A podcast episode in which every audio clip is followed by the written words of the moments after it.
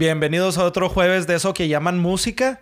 Feliz día de San Patricio, día de la buena suerte, día de tomar cerveza verde. Cheve verde. Cheve verde, que a mí se me hace bien raro, güey, porque sí sabe bien diferente.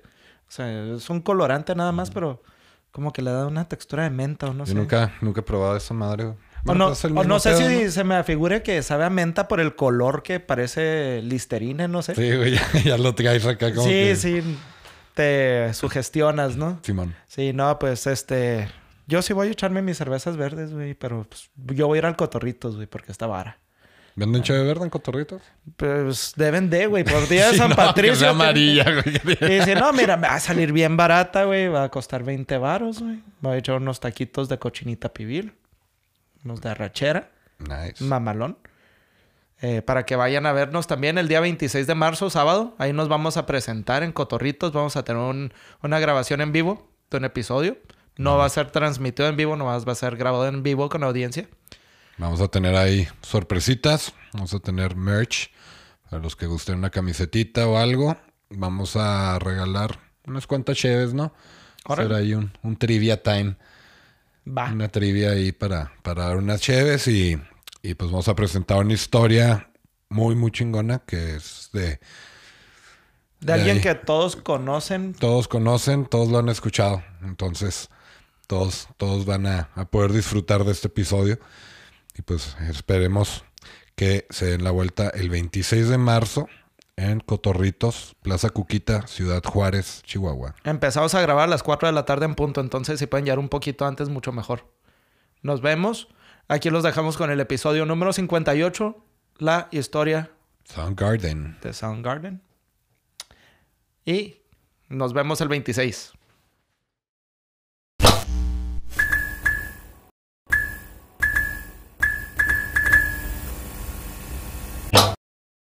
Bienvenidos a eso que llaman música. ¿Cómo estás, Cepeda? A toda madre, mi Lalo, ¿tú cómo andas? Excelente, excelente. Muy emocionado porque hoy nos visita otro integrante de A Buffalo. Oye, güey, ya son un chingo, ¿no, güey? Va a Sí, de, hecho, alguien nos comentó, pues ya se llama eso que llaman A Buffalo, ¿no? Neta.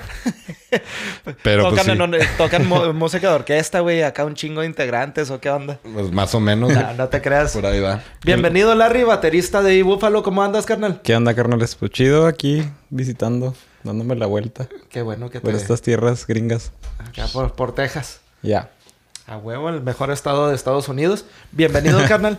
Ahora nos tiene Lalo pre- preparado una historia. Oye, acá te iba a comentar acá lo que dices de los de los búfalo, ¿no? Que somos un resto, pero también con eso que hubo, mete nuevos integrantes cada que Sí, sale. pinche Hugo, güey. Cada que sale de party mete nuevo integrante, ¿no?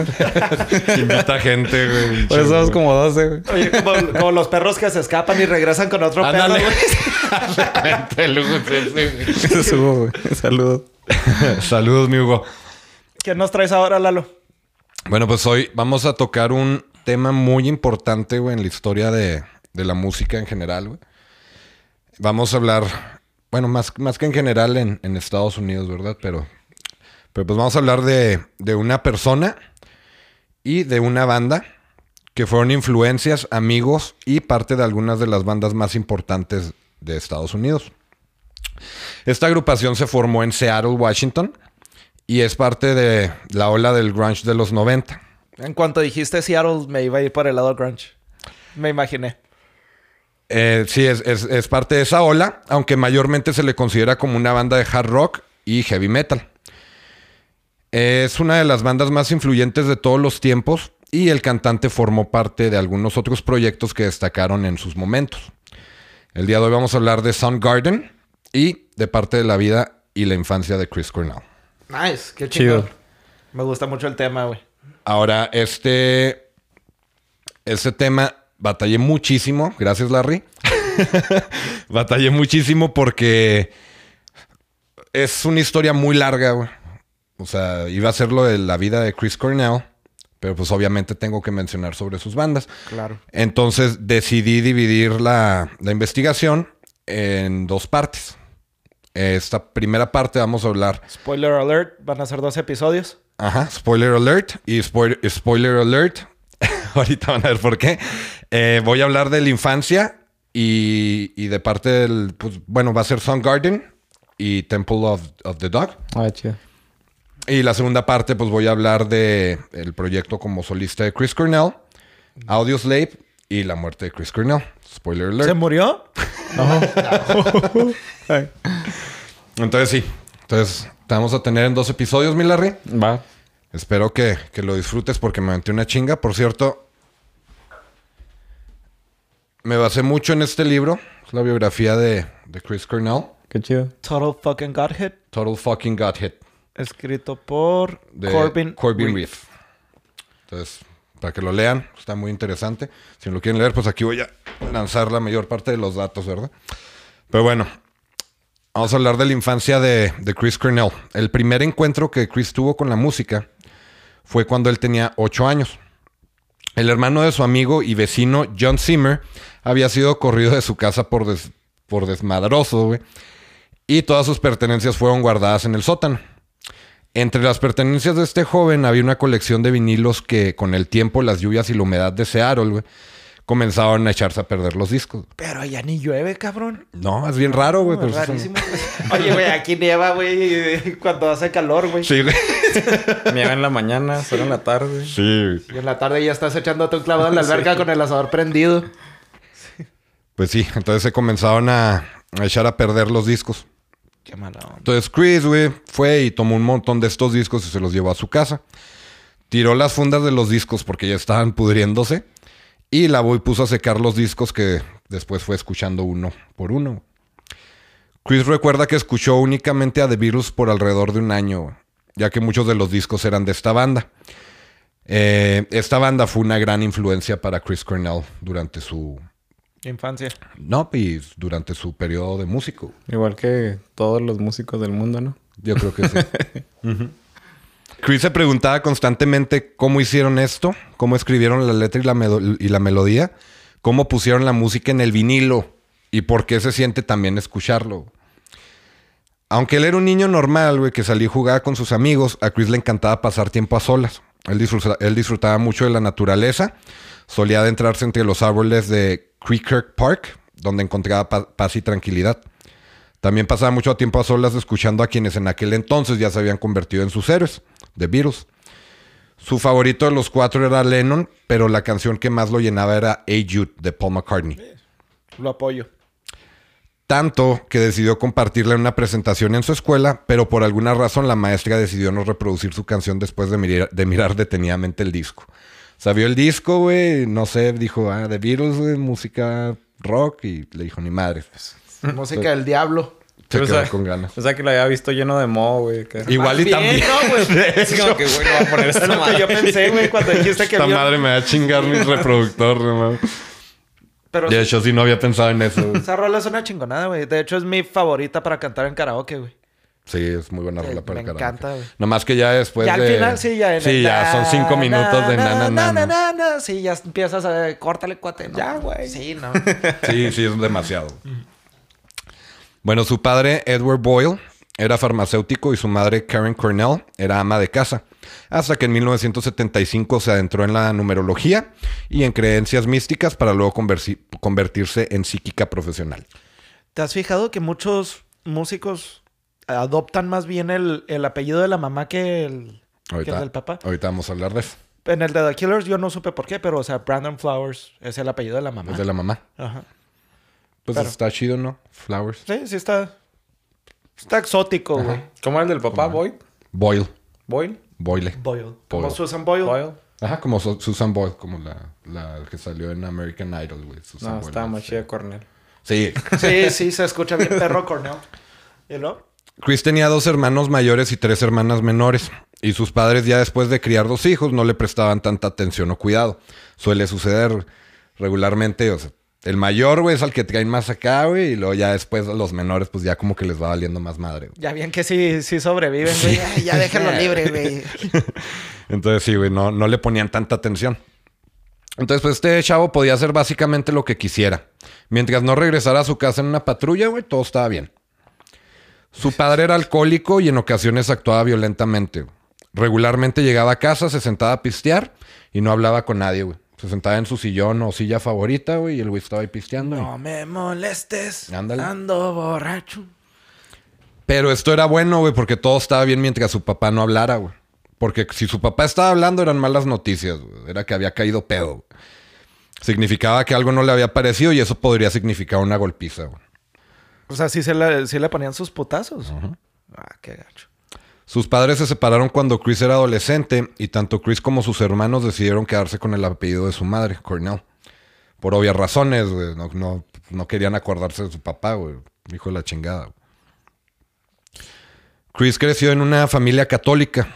Desde kinder estuvo en escuela religiosa y él odiaba, güey. En sí odiaba la escuela, güey, y pues ya siendo católica, pues más, güey. Nunca le gustó la monotomía, güey. Que era pues las mismas reglas, la, vista, la misma vestimenta, güey, todo en repetición, güey. Entonces no le gustaba, güey, que el pedo de rezar y que el pedo de esto a esta hora. Y... Íncate, párate, íncate, párate. güey. Pero pues este chavo en realidad nunca mostró interés por la escuela. Tanto que su madre le compró un piano cuando, cuando él tenía. Cuando él tenía ocho años, güey, Porque pues este güey le empezó a interesar mucho la música. Chris pasaba mucho tiempo en el piano y aunque no sabía diferenciar entre notas, pronto comenzó a tocar melodías simples y a escribir sus primeras canciones. Una de sus maestras incluso lo llevó a la Universidad de Washington para mostrarle, para, para mostrarles uno de los temas que él había compuesto, como ejemplo de que no es necesario tener una educación musical para ser capaz de componer bien. Y pues siendo un chavito, me imagino que no, pues, no llevó una pinche obra maestra, güey. Pero, No, no, pero pues ya Pero, traía pues, unas bases chidos, ¿no? O sea, ya se le veía que iba por buen camino. Simón. Claro. Chris menciona que el momento en el que él se dio cuenta de que tenía algo especial fue cuando esta maestra tocó una escala pidiéndole que la cantara. Y él pues, lo hizo en chinga. güey. O sea, tocó, O sea- tocó una escala, güey, canta esto. Y el güey, pues todas las notas bien. Sí. Entonces fue la primera vez que, pues acá dijo, ah, cabrón, pues tengo algo, güey. O sea, ya traigo algo chido, güey. Ok. Esta era la primera vez que alguien le ponía la atención, una, bueno, un tipo de atención de esta manera, güey. Así, o sea, hiciste algo bien, güey. Qué O chido. sea, por una maestra, güey. O sea, es como... Pues, lo bueno es que lo descubrió alguien, güey. Está bien chido ese, ese onda, güey. Digo, yo como maestro, güey, es algo de lo más bonito, güey, de, Cuando mi, descubres- de mi jale, güey. O sea, creo que es, es brindarle, es, o sea, traba- he trabajado mucho en proyectos sociales, güey, donde pues trabajas con chavitos de colonias así como problemáticas y ondas.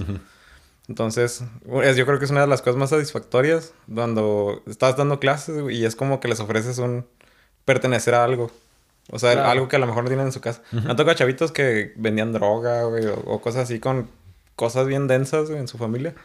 Pero con la música es como que, ven, güey, o sea, puedes armarla. güey. Un escape sano, ¿no? Sí, Para, o sí, sea, sí, que... Sí, pues es por eso que entran a pandillas, güey, porque, Ajá. o sea, los aceptan más, güey, que en su familia. Sí, o te sea, hacen, te te hacen miembro de algo. Y te prestan atención. Pues está chido. Es una de las cosas que más me gustan de mi jale. Qué chingón. Pero, Bueno, pues Karen, lo, lo- su mamá lo inscribió en clases de piano, pero Chris con su idea de la, monoton- de la monotonía, güey, sintió que era como estar en la escuela, güey. Y dejó de asistir, o sea... Que no entiendes, que no me gusta que me enseñen, chingada. Entonces el vato dejó de asistir. Lo que él quería era crear, güey. Era lo que él quería. Al llegar a la pubertad, Chris dejó de cantar porque su voz estaba cambiando y no sonaba igual, güey. Entonces ya no tenía una voz bonita, güey. O sea, ya... o sea, pues el cambiar, Claudio con todo ahí. Exacto. Aunque a Chris le encantaba la música, él tuvo que pasar por varios encuentros que fueron determinando su futuro como, como músico. Desde tocar melodías en el piano hasta juguetear con la guitarra de su hermano, hasta sacar una canción de John Denver.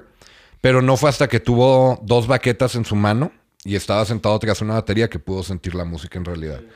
Entonces el vato, o sea, en ese momento fue de que, o sea, ya, ya no tengo que estar buscando los sonidos y la madre, o sea, ya, o sea, estoy tocando la chingada, pero ya estoy haciendo algo, o sea, ya estoy haciendo ruido, güey. Estoy siguiendo un ritmo, güey, y aunque no me esté saliendo tan bien, güey, o sea, es, es otro pedo, güey, o sea, es algo que él sintió que podía aprender más rápidamente, güey, a tener que meterse en notas y la madre. Claro. Así lo vio es- él de, de esa manera.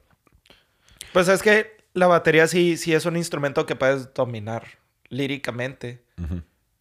Más rápido que, ten- que... O sea, sin necesidad de tener la educación de partituras, notas, todo ese rollo. pues es algo más intuitivo, güey. La percusión, simplemente en general, güey, yo creo que es de los instrumentos más primitivos que hay, ¿no? O sea, Claro, claro, pues así empezó la música, ¿no? O sea... pues empezó con la voz, pero luego ya la percu también es como una parte, yo creo que va bien paralela, ¿no? Claro. Sí, entonces pues eh, dijo, aquí, aquí soy, güey. Aquí no necesito maestra Sí, huevo, sí, güey. o sea, el güey se puso y pues él y empezó a, empezó a aprender solo, güey, básicamente, güey. Pues logró que su mamá le compraba una tarola, güey. Nomás pues para que le diera golpes, güey. Para que hiciera ruido, güey. y poco a poco fue armando su batería. Esto era lo más cercano que había estado, bueno, lo más cercano que se había sentido de poder tocar un instrumento bien, güey. Entonces este dato se dijo, pues nada de escalas, nada de acordes, güey. Simplemente, pues aquí me... oh, para pendejear, güey. Hasta para pendejear el vato, yo creo nomás. Sí, ponía sí, A practicar, no sé. Fue lo que le gustó. Entonces, Chris estuvo expuesto a las drogas, güey, desde, desde muy corta edad, güey. De acuerdo al libro en el que me basé, güey. Entre los 11 y 14 años de edad, él ya usaba lo que tuviera a su alcance para mantener su, su mente pues, fuera de un estado consciente, güey. Entonces, ¿Cómo imagínate. qué? güey. Licor, güey. Marihuana, güey. Tachas, güey. Cáscara de plátano. Duvalín con tape negro quemado. Pues lo que tuviera a su alcance, güey. Tiner, trapo. Era, era muy fácil para los chavillos de su edad conseguir droga, güey, ya que pues todos tenían al amigo del amigo del hermano, güey, que vendía, güey, o el, el hermano del amigo, güey. Entonces era muy fácil, lo tenían muy al Era alcance. Seattle, güey. ¿no? También. ¿Cómo? Era Seattle, ¿no?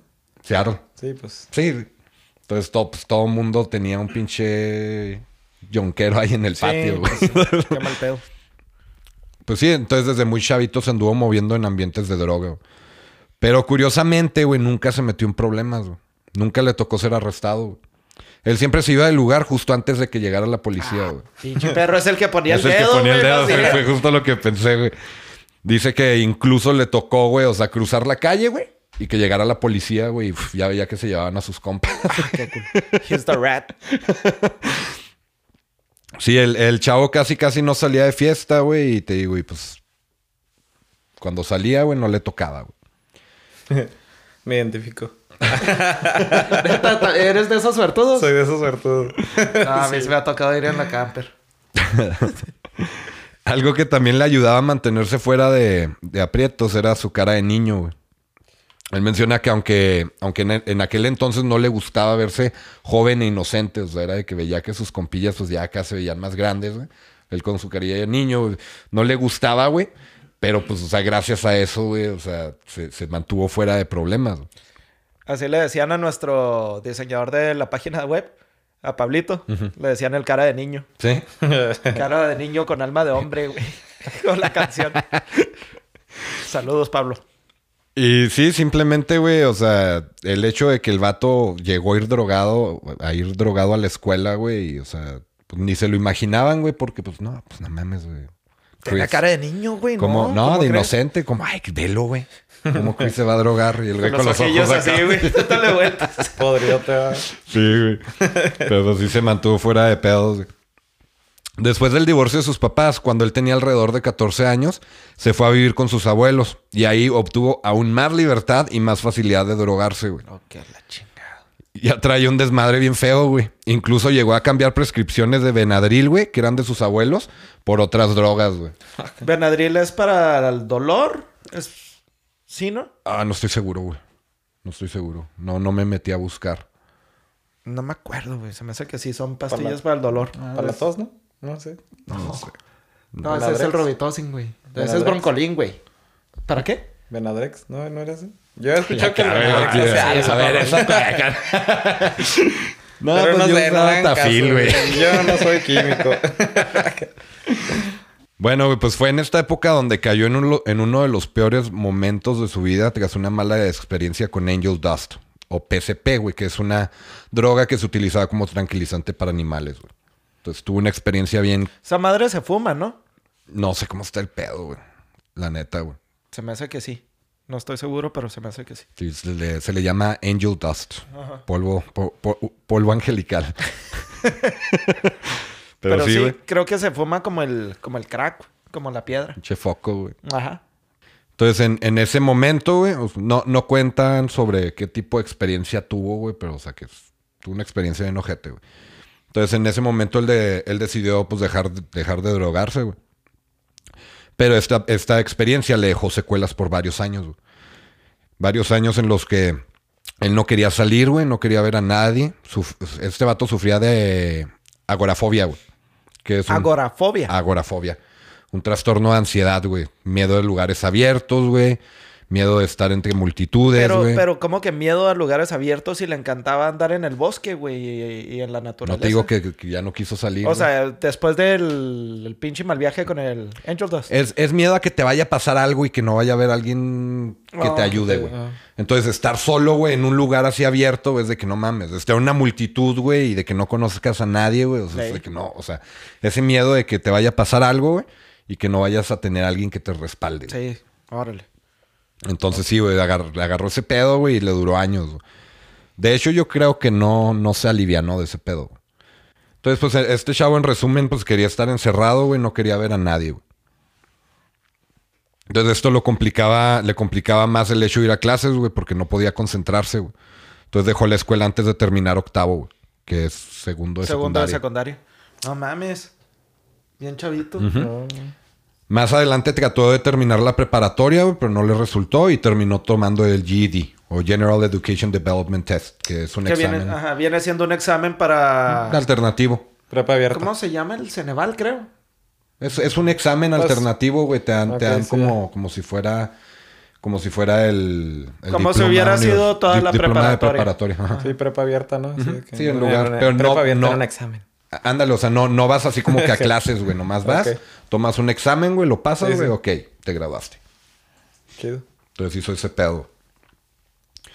A Chris nunca le cruzó por la mente que él pudiera ser un músico famoso. Él escuchaba bandas como Led Zeppelin, Van Halen, Pink Floyd, Hendrix, Bowie.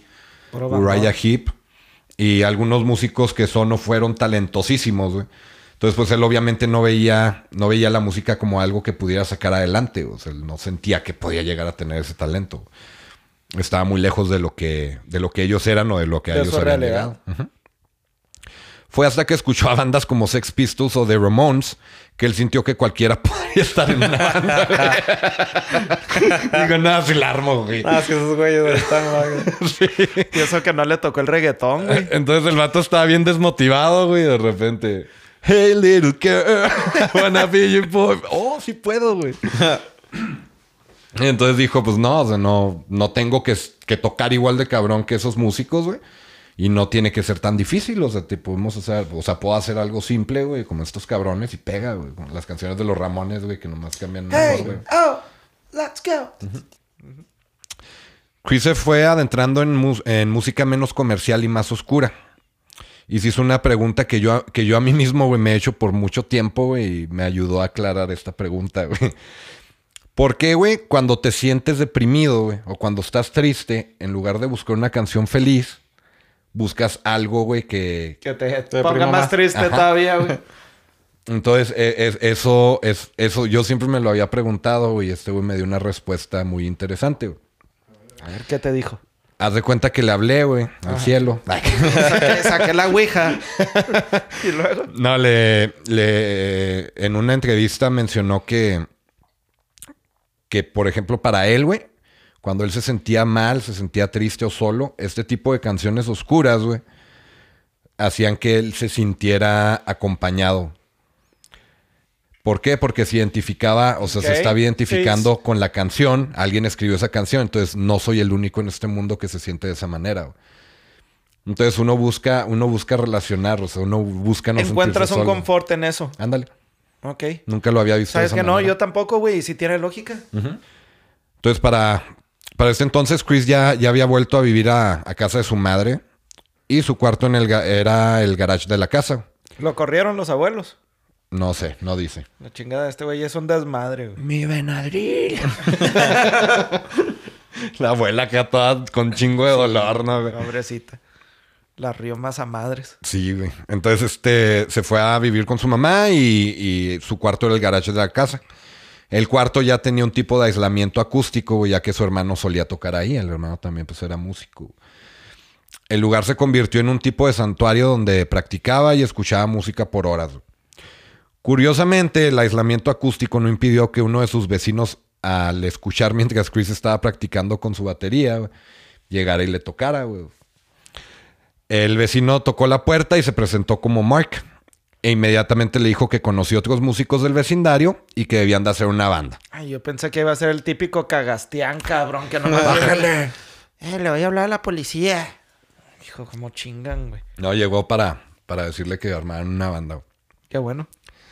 Entonces Mark llegó con dos guitarristas que él describe como magníficos y decidieron llamar a la banda The John Street Band, basándose en la calle en la que ellos vivían. La banda tocaba música de, de bandas como ACDC, Led Zeppelin, Rush y hasta Sex Pistols y de Ramones, que era lo que más se le Y facilitaba. este güey estaba tocando la batería de, de las rolas de Rush. Está perro. Está perro el vato. Pero aunque era música que en ese entonces disfrutaba, güey, y los músicos de su banda eran buenísimos, güey, Chris dejó la banda ya que, tenía un constante cambio de gustos musicales. Entonces, como que dijo, no, ya, ya me aburrió este pedo, no. Ya quiero ópera. Hizo que le dejara de interesar. Ay, ay, ópera. Nada que ver, güey. Chris dejó la casa de su madre y se fue a vivir con dos amigos, Kevin Tissot y Eric García. Amigos que perdurarían por muchos años. De hecho, en un futuro Eric sería padrino de su boda. Y si conocen música de, Soundgarden, recordarán el tema Full on Kevin's Mom, dedicado a la mamá de Kevin Tissot. Entonces, o sea, fueron personas muy importantes para él en su crecimiento como artista. Y personalmente, al Y parecer. personalmente. Sí. Íntimos.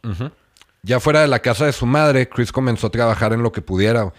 Desde lavar platos, de mesero, en construcción, limpiando entrañas de, entrañas de pescado en una distribución de, distribuidora de mariscos. Después logró conseguir un trabajo en, en Ray's Boathouse, que era un restaurante muy reconocido, donde también trabajaba su hermano Peter. Ahí comenzó lavando platos, y aunque no era el trabajo ideal, pues este chavo estaba feliz porque todo el día tenía música. Pues ahí estaba lavando sus platos, güey, y escuchando música a gusto. Con el Peter. Entonces en este lugar, pues era, ya, ya por lo que digo, o sea, era puro cotorreo, güey. Todos se llevaban al En puro todas las pedo. cocinas, güey, es un pinche cotorreo, güey. Y te digo, pues música, güey, cotorreo la pasaban bien. Y Chris fue subi- subiendo de puesto, hasta que llegó a ser uno de los cocineros del restaurante. Y pues ya en ese puesto, pues se, se divertía aún más, güey. Algunas de... Siempre fue muy bromista, güey. Era bien cagapalos. Que el güey. cabecea el tomate, güey. No, güey.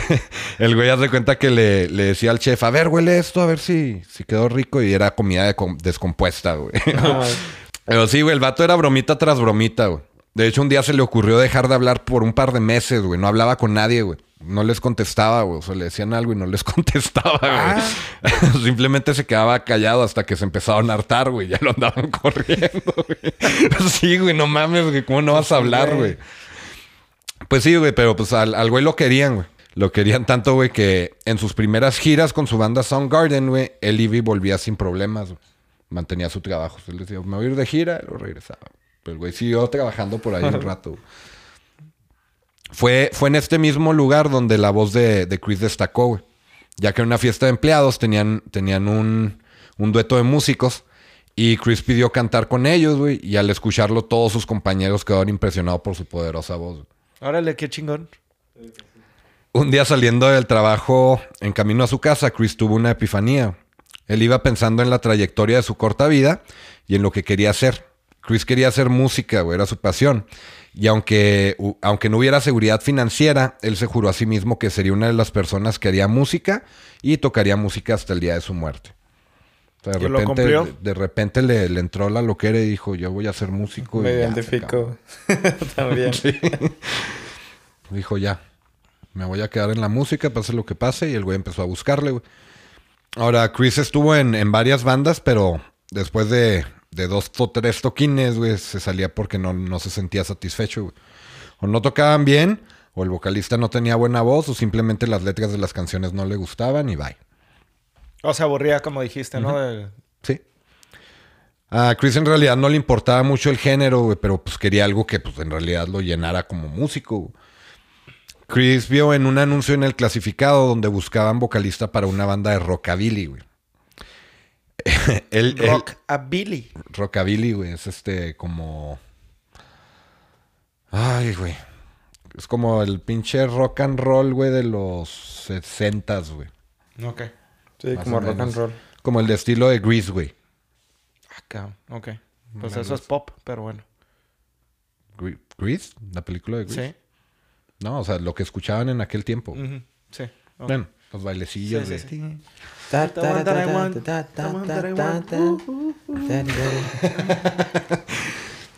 Entonces él llamó y lo audicionó un sujeto llamado Matt Dentino.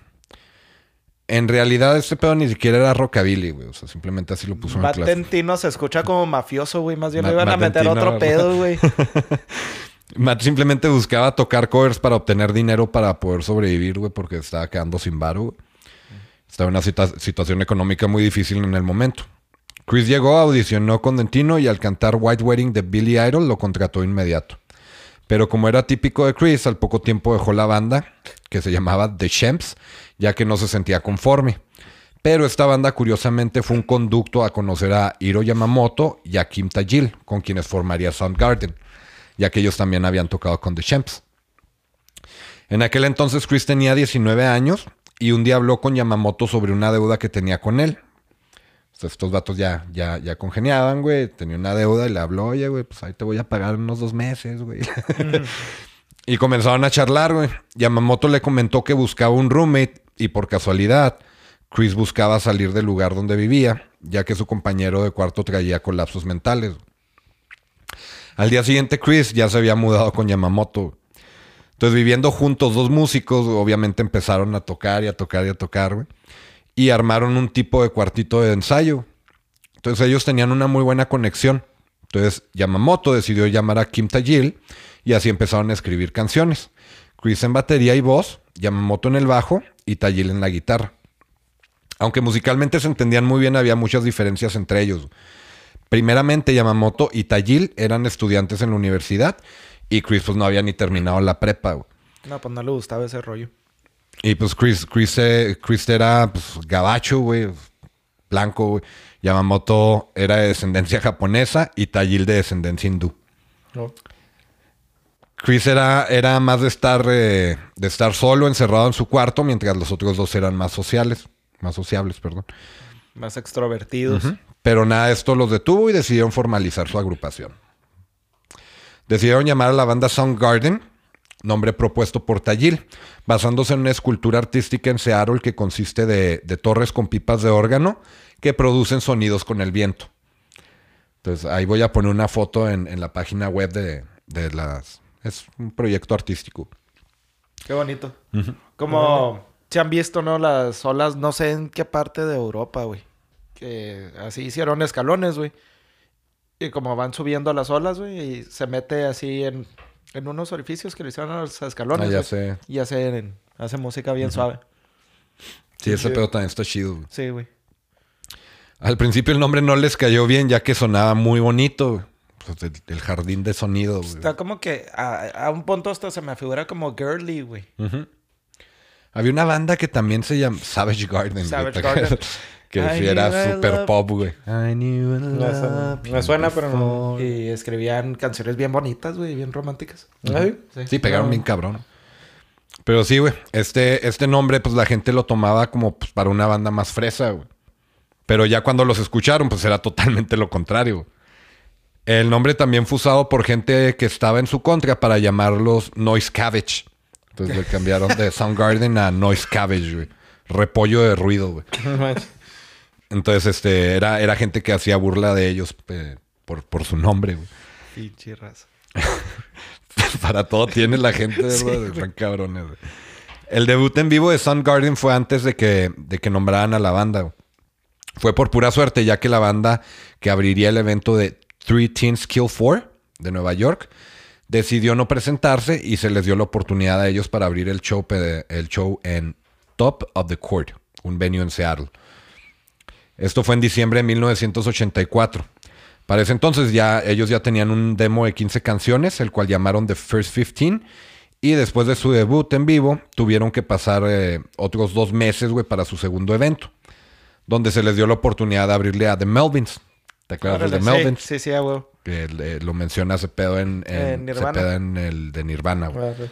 Sí, pues eh, de ahí se hicieron muy compas. Creo que Kurt Cobain to- era muy compa de Buzz, de The Melvins. En la escuela, güey, se hicieron compas. Simón. Sí. Sí, pues les abrieron en el venue Gorilla Gardens en, en Chinatown. Esa noche entre la audiencia estaba Scott Sunquist, quien trabajaba ma- en mantenimiento en el mismo restaurante de que Chris. Soundgarden, siendo una banda que, de- que tocaba hard rock, limitaba mucho a Chris para tocar la batería y cantar al mismo tiempo.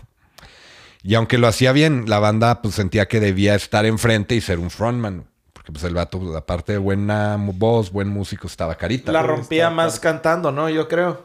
Que tocando batería también. Pues el güey tocaba de todo, güey. El güey, el güey estaba cabrón. güey.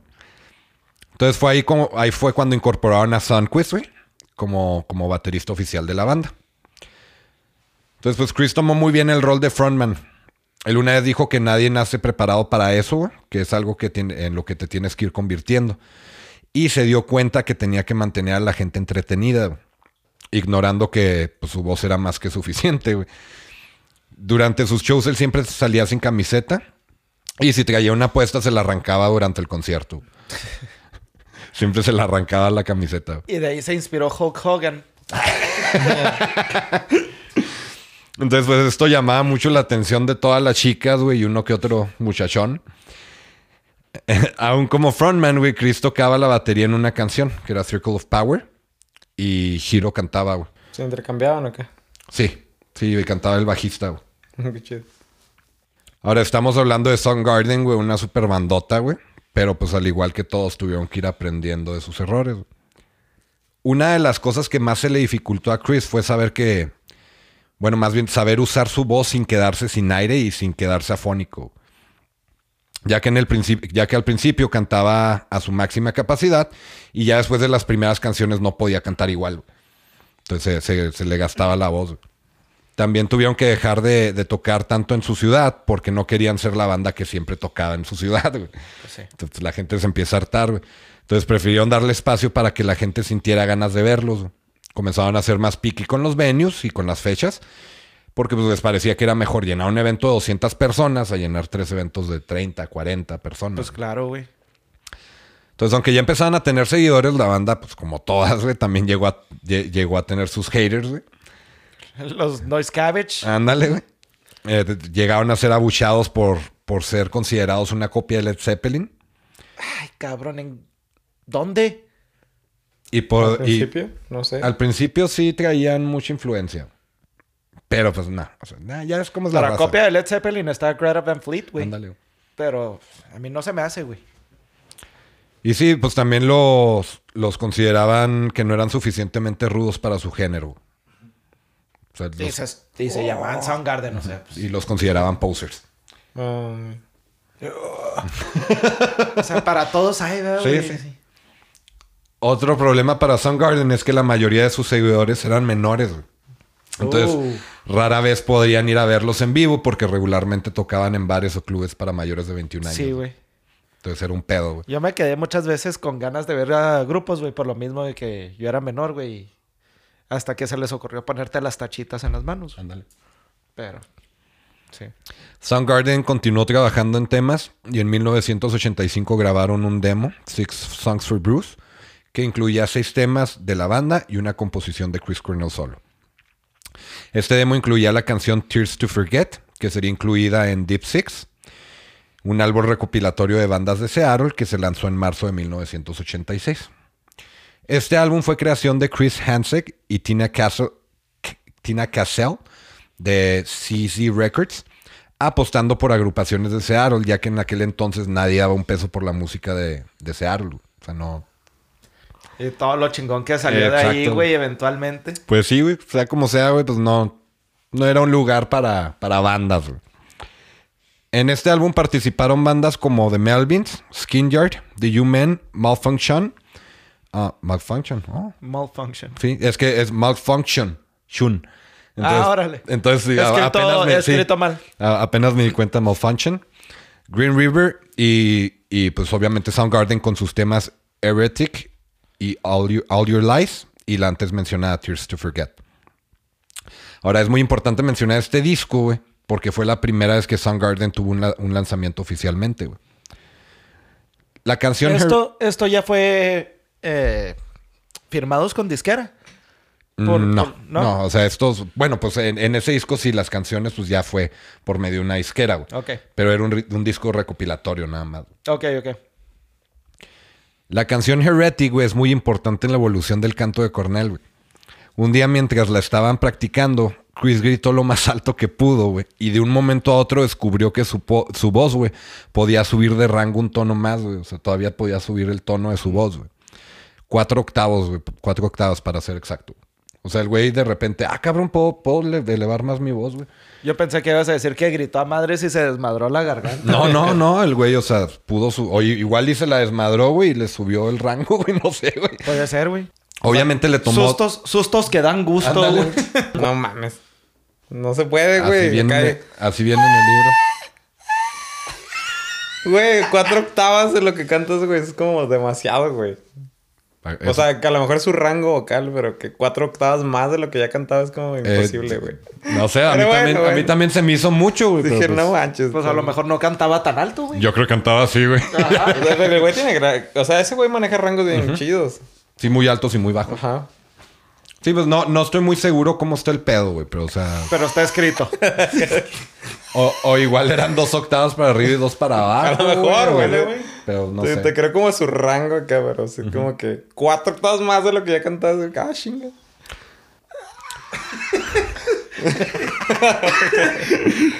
Obviamente, güey, le tomó tiempo y práctica dominarlas, güey. Pero una vez que lo hizo, su voz, pues ya había llegado a otro pinche nivel, güey. Chris había tratado de interactuar con, con Susan Silver, quien era promotora y había sido manager de U-Man. Él solía ir a la tienda donde ella trabajaba, pero no había podido tener una plática formal. No fue hasta una fiesta de Halloween donde Soundgarden tocó y ella estaba ahí que tuvo la oportunidad de hablar bien con ella. Entonces empezaron a hablar sobre, trabajar juntos y sobre la ayuda que ella le podría brindar a su banda, entregando sus demos con promotores que ella conocía. Ellos comenzaron a, comenzaron a salir. Todo empezó cuando una noche se toparon en un evento. Después del evento se fueron a cenar. Y duraron platicando horas. Para la buena suerte de Chris, güey, cuando la fue a acompañar a su casa, Susan no encontraba sus llaves. Entonces se quedaron fuera de su departamento, donde se besuquearon un rato. Y ya después le dio una ventona a la casa de la mamá de Susan. Y de ahí empezó una bonita relación. Qué bonito. Qué bonito. Susan y Chris comenzaron una relación y él estaba aterrorizado ya que había ya, ya que sus sentimientos hacia ella eran muy fuertes. Chris no había tenido buenas experiencias con otras novias. Una de ellas les- lo, sacó- lo atacó a cuchillazos güey. Ah, cabrón. y otra lo amenazaba constantemente Saludos con, a Riveras. y otra amenazaba con suicidarse constantemente e incluso intentó matar a su propia mamá. güey. ah, cabrón. La, la morra mató a la mamá In- de ella. intentó matar a, a la mamá de ella. güey. No Ah, mames. hijo. Pues O sea, que... el güey se, se agarraba a pura morra tóxica. Todo, sí. Entonces, pues ya cu- cuando empezó a salir con Susan, dijo, no, güey, no es normal que esté tan normal esta, güey. No manches. Saludos al Northeast. Y pues sí, güey, pues me imagino que con estas experiencias y los fuertes sentimientos que Chris sentía hacia ella, pues le causaba miedo de que algo fuera a salir mal o Oye. terriblemente mal. Oye, güey, pero todos tenemos un compa que se consigue pura pinche tóxica, ¿no, güey? Brujas. Ah. No voy a decir quién. No, no se crean. Pero, pero, o sea, neta, todos tenemos un compa que... Como que les gusta el, el- la adrenalina, güey. Sí. Sí, Este, el caos, güey. Sí, y sí. les gustan las relaciones así conozco tóxicas. varios. Tú sabes quién. Sí, sí. Tú este, sabes quién eres. Ah, y, ahorita, y ahorita nos va a decir Larry fuera de cámara. A ver, córtale, güey. Mírame a los ojos. No Tú sabes nada. quién eres. Oye, luego, cabrón. Pues ya, ya encontró una, una morra normal. ya, dentro de lo que cabe, ¿verdad? Dentro de lo que cabe. Bueno, pues Soundgarden fue invitado a Rainbow, Rainbow Tavern por Jonathan Poneman, quien hacía eventos entre semana en ese venue. Porn man. El hombre porno. Po- Poneman. Oh, ok. Porman. Pornman. ¿Qué tienes en la cabeza? Se Se pega, ¿verdad? De. De volada. ¿Porn qué? ¿Porn? What? ¿Pornhub? Sí, entonces eh, Jonathan Poneman lo- los invitó. Él hacía eventos entre semana en, eh, en este venue, en Rainbow, Rainbow Tavern. Fue por medio de una recomendación que él decidió contratarlos para tocar. Jonathan quedó impresionado por el talento de la banda y les mencionó que era el mejor espectáculo que él había visto en el lugar.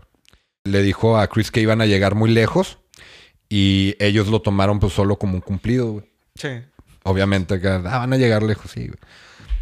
Pero pues ellos no sabían, güey, que más adelante Jonathan tendría su propia disquera. que se llamó Sub Pop, Ah, no mames. la cual cobijaría bandas como Nirvana, Mudhoney y por supuesto a The Soundgarden. Esta disquera también sería conocida como una de las encargadas de popularizar el género grunge. En este mismo lugar, en Rainbow, Rainbow Tavern, fue donde Soundgarden tuvo su primera aparición en televisión en junio de 1986, la cual se puede ver en YouTube y en nuestra página web, ahí va a estar también. Aunque no tiene muy buena calidad. güey. No, pues es 1986, cabrón. Sí, no, no está. O sea, hasta Jacobo Zabludowski se veía de la chingada, güey. Durante este periodo, Chris estaba viviendo con su hermano Peter, el cual estaba por mudarse, y Chris tenía que conseguir un roommate para alcanzar a pagar la renta. Andrew Wood, vocalista de la banda Malfunction, quien acababa de salir de rehabilitación, ocupó el lugar del hermano de Chris. Uy, y ahí empezó a entrarle duro a las drogas otra vez este güey, ¿no? No, el Qué bueno. Se iba tranquis. Qué bueno. Aunque tenían personalidades muy diferentes, se llevaban bastante bien y pues grababan música juntos, trabajaban como un equipo. Nunca, no, o sea, no, no era como que una banda formal, güey, pero los güeyes grababan por, por diversión, güey, Toqueaban. toqueaban. Mucho de lo que grababan se lo compartían amigos y conocidos, así que la mayoría de las canciones quedaron en el olvido, se perdieron para siempre. Pero hay una canción que alguien recuperó y subió en YouTube, se llama Island of Summer. Esa también va a estar en la página web, por si la quieren escuchar. ¿Esa madre no la encuentras en Spotify o así? No la busqué, fíjate. No. No, pero sí está en YouTube. Porque de repente te encuentras unas reliquias bien chingonas en Spotify. De lo que estábamos platicando ahorita. Sí, pero no, a veces no. Sí, hay- hay- o sea, Es que no. Ay, ay, Quieres ay. encontrar una y luego acá lo pones y no sale. sí, hay canciones actuales. Güey, ¿cuánto tiempo se tardó tú en entrar a Spotify porque no querían los güeyes?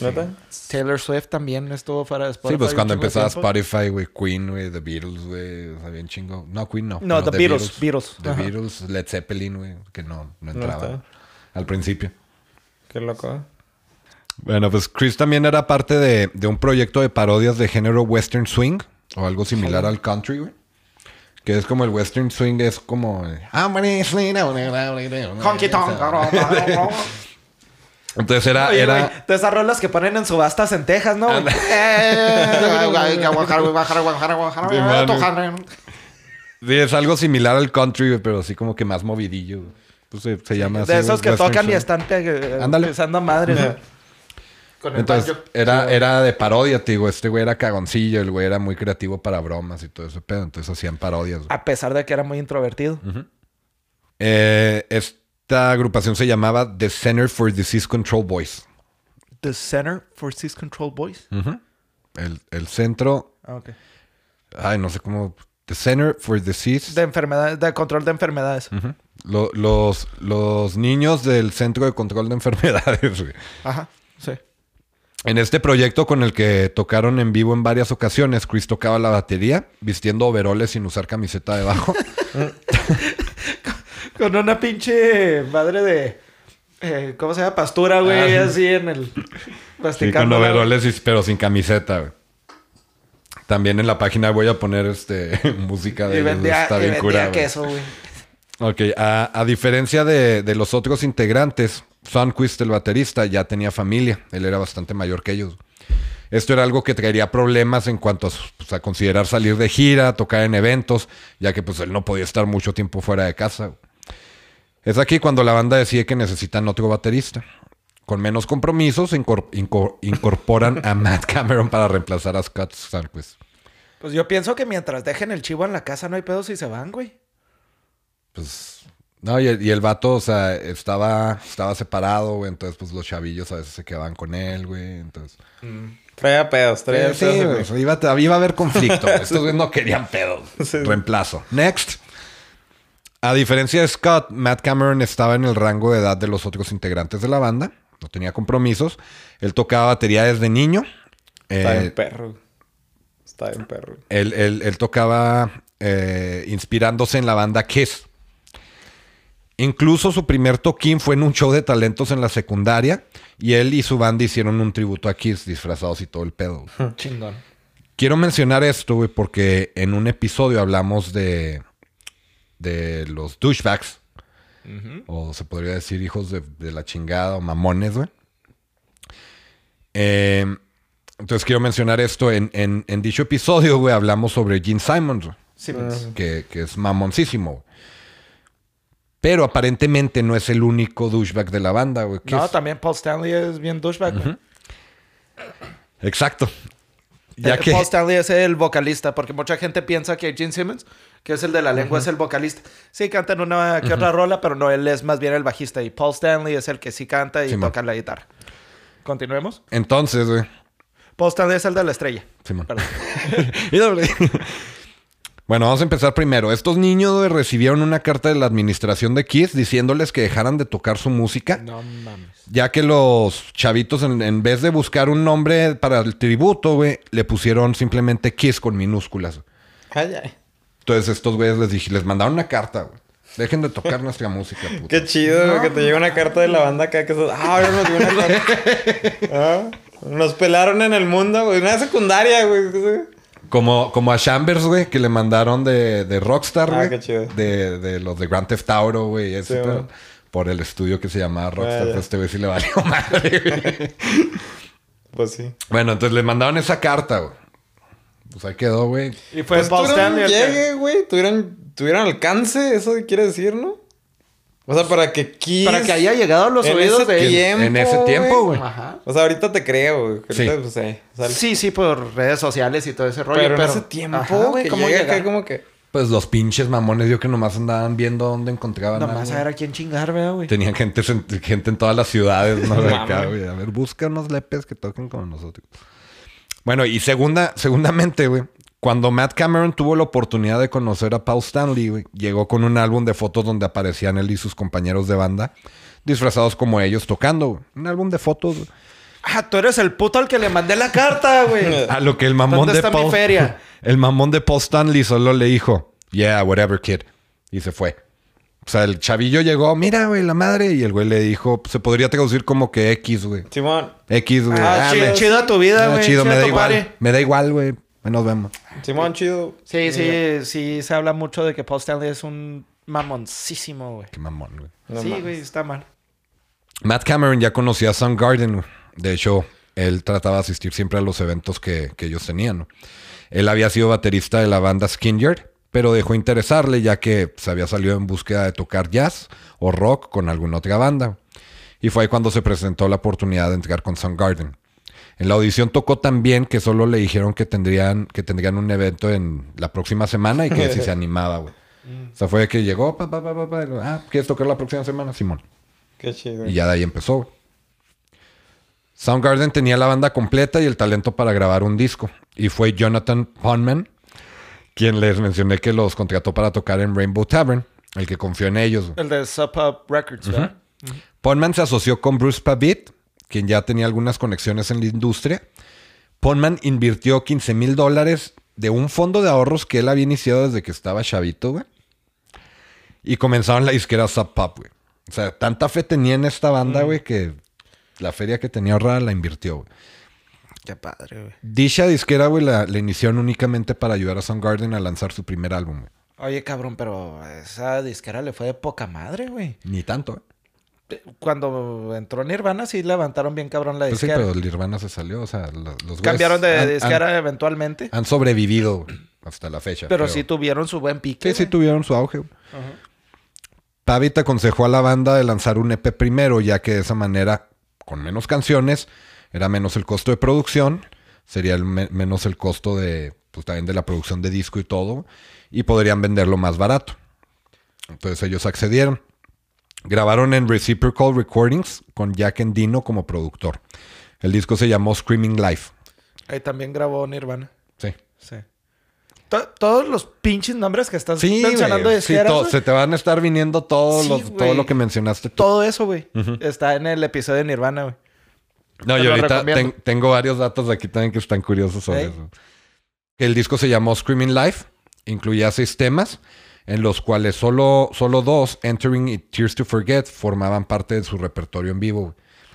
La portada fue a cargo de Charles Peterson, a quien Pavit buscó por, para que aportara con el disco. De las fotos que tomó, decidieron usar una que en la que aparece Chris sin camiseta y al fondo se ve Kim Tajil, poquillo borroso, güey. No sé si han visto la portada de ese Pero a disco. este güey le encantaba andar sin playera, ¿verdad?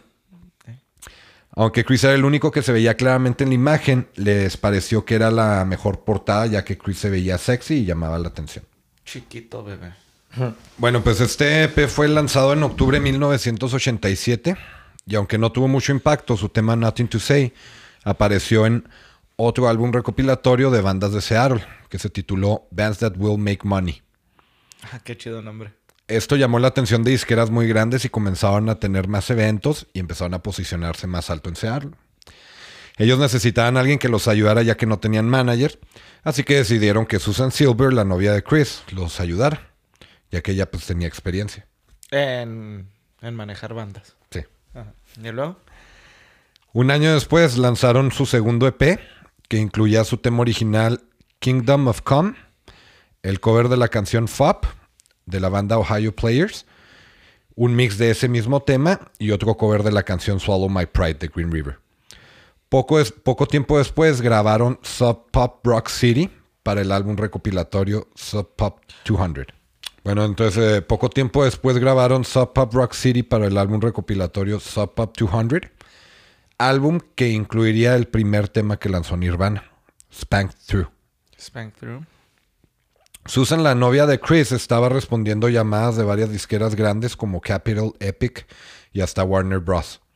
La disquera AM quería firmarlos, pero ellos se negaban, ya que no querían que los obligaran a hacer algo que no querían y, perdón, y porque no eran una banda comercial. Su música no era algo comercial, entonces no era algo que la gente escuchaba, re- escuchara regularmente. Entonces no querían que los fueran a cambiar. Lo veían como, como pérdida y al mismo tiempo no querían ellos que los cambiaran. Exacto. Aaron Jacobs, director de A&R, que es parte de la disquera A&M, estaba impresionado por la música de la banda. Y aunque fue rechazados al quererlos firmar, les dio 600 dólares y les, digo, les dijo, sigan haciendo música. Oye, que esos cabrones le hubieran dado la lana al güey de, de Nirvana, güey, que les prestó los 606 dólares, güey, para pagarle. Chris le preguntó si no había problema si usaban las canciones que habían grabado con el dinero que él les dio. Y pues él respondió que no, no son parte de la disquera, es- pueden hacer lo que quieran con sus canciones. Yo les di la feria. Entonces, pues ya estos güeyes eh, dejaron el sello Sub Pop y grabaron su primer álbum en, en- de estudio o LP con la disquera SST, SST, la cual ya tenía lanzamientos de bandas como Black Flag, Meat Puppets y Sonic Youth. El disco fue una mezcla entre Soundgarden en su primer EP y, y el Soundgarden del momento. Algunas de las canciones habían sido escritas incluso antes de lanzar su primer EP y algunas eran totalmente nuevas. güey. Las canciones 665 y 667 güey, eran un tipo de burla a las bandas de metal que hacían referencia al 666. Sí, a huevo, güey. ya Sabía que por ahí iba el pedo. Algo curioso sobre la canción 665 es que si la reproduces al revés, se escucha la voz de, Cor- de Chris Cornell diciendo, Hail Santa, I love you baby, Santa is king, my ¿Santa? Christmas king. no mames. Santa, güey. Sí, en vez de Satán. Sí, güey. Hail Santa, I love you baby. Eso sí, si lo pones al revés, güey. Pues es que era en el momento que empezó lo del pánico satánico, güey. Era. Es- era esto lo hicieron en años. burla a la gente que decía que si reproducías Stairway to Heaven de Led Zeppelin al revés, escuchabas Here's to My Sweet Satan. Pero ahí sí se escucha. Bueno, To my sweet Satan, the one sweet little path I walk through y bla, bla, bla. Sí se escucha. estos güey. güeyes lo lo hicieron en burla, güey. Vamos a lavar a Satán. Vamos a lavar a El perro, ¿verdad? Vamos a, Vamos a lavar a Satán. El álbum también incluyó un homenaje al, héroe- al héroe de la infancia de Chris John Lennon con su tema One Minute of Silence, basándose en el tema original de Lennon y Yoko Ono, Two Minutes of Silence. Al escuchar la mezcla final, Chris, Chris no se sentía satisfecho. Las canciones no sonaban como en sus demos, no se sentía tan rockero. Yo conozco unos compas, güey, que también graban y graban y nomás no están satisfechos, güey. Ah, sí, están raros esos vatos. Batitos, güey. ¿Y luego? Estuvieron trabajando en la mezcla y llevándola de un lado a otro y nomás no lo terminó de convencer. güey. Ups. El disco se lanzó en octubre de 1988 y se, se tituló Ultra Omega, Ult- Ultra Mega OK. O sea, es como Ultra Mega Está bien. X. Ultra Mega. Aunque no fue lo que esperaban, el disco fue recibido positivamente y tuvo una nominación al Grammy por mejor interpretación de metal, compitiendo con Fate No More, Queensrich, Dokken y contra el ganador del año Metallica con su álbum One. Pues estaban compitiendo con grupos bien, bien fuertes, güey. Con el One de Metallica, no manches. Simón. Y pues comienzan las giras, güey. Empezaron a, a viajar por todo Estados Unidos en una Van Chevy Bill G10 roja con franjas negras, güey. Que por cierto le dieron una carrillota, era una vancita, güey. Ahí voy a poner la foto de la van, güey. Sí, la, la- la usaron hasta que se la acabaron, güey. la rigue. Aquí. Eh, sí, de hecho hay que empezar a hacer eso. Vamos a poner aquí. Estaría chido. Sí, güey, estaría eso, aparte de... Qué buena de- idea, Larry. De la página, güey, Sí, ponerlas acá. Aquí. Sí, es una van Chevy Bill Bill. Pero se escucha bien metal, güey. O sea, se me figura que es de esas bands que, que se subían, güey. Y lo así peluche, güey. Y acá. Pósters de morras encueradas, güey. La, la van todavía está conservadona, güey. La- creo que está en un museo o algo así. No manches, qué chido. Simón. De hecho, te iba a platicar, güey. Jeff, acá, ahorita anda en Cleveland. Y le tocó ir al, al Museo de Rock and Roll Hall of Fame. Ah, qué chingón. Sí, me mandó unas fotos bien chingonas. Qué chido, güey. Oye, ¿no? Bueno, pues lo curioso de la banda es que aunque apenas empezaban a grabar, pues tú te imaginarías que ya andaban en el desmadre, güey, andaban en la loquera, güey. En realidad ellos echaban unos cuantos tragos, su cigarro y una platicadita. O sea, Pues no- es que el Chris Cornell ya se había aventado sus loqueras, güey. O Desde, sea, ya... los, desde los 11 años, güey. Sí, no mames. Sí, no, no eran mucho de fiestas, antros ni nada de eso. De hecho, en, en la biografía de, de Cornell leí que una vez después de un show en Vancouver, Se- Sebastian güey, que era vocalista Ah. de Skid Row, los estaba esperando en su camerino. O sea, imagínate, güey. Terminas un evento y está el pinche Sebastian ahí, güey, con una botella de Jack Daniels. ¿Qué onda? Y la chingada. Esos pinches cebollas, güey, ahí. Y estos güeyes llegaron y acá, ah, qué huele. Empezaron a agarrar sus cosas, güey. se empezó- para irse, güey. Y el vato, güey, empezó a gritarles, güey, acá carcajadas, güey. No puedo creer que me van a dejar solo en su propio show. No. Se tiró en el sillón, güey, y se puso a pistear. y estos güeyes, ah, chido, güey. Saludcita, mi compa. Sí, no eran, no eran así de los güeyes acá de Se que se impresionaban, güey, acá por... O sea, no, los güey. Darán Molly Crew, güey. No, y no se impresionaban porque llegara un pinche rockstar acá de que qué pedo, güey. O sea, no. No era así como que, uh, güey, no, sí, güey, me voy a drogar contigo. O sea, no, no, X. Ultra, ultra mega ok. Pero sí, ajá, exacto. La, la banda planeaba lanzar un segundo disco, pero querían trabajar con alguien más. Fue así que decidieron entrar a AM Records de, de, Help, de Help Albert y Jerry Moss, que fueron los que... Ah, Ajá, los que les dieron los 600 bolas, ¿no? Que fue, sí, fueron los que le dieron los 600 bolas. Y, y fue cuando decidieron entregar con ellos. El disco lo, lo grabaron en London Bridge Studio en Shoreline, Washington. Y este álbum incluye los entudos, los entudos, los sencillos Loud Love y Heads All Over. Que este último menciona constantemente la frase Kill Your Mother, haciendo referencia a la madre tierra, no a la mamá Yo de pensé que la persona. mamá de la exnovia, güey.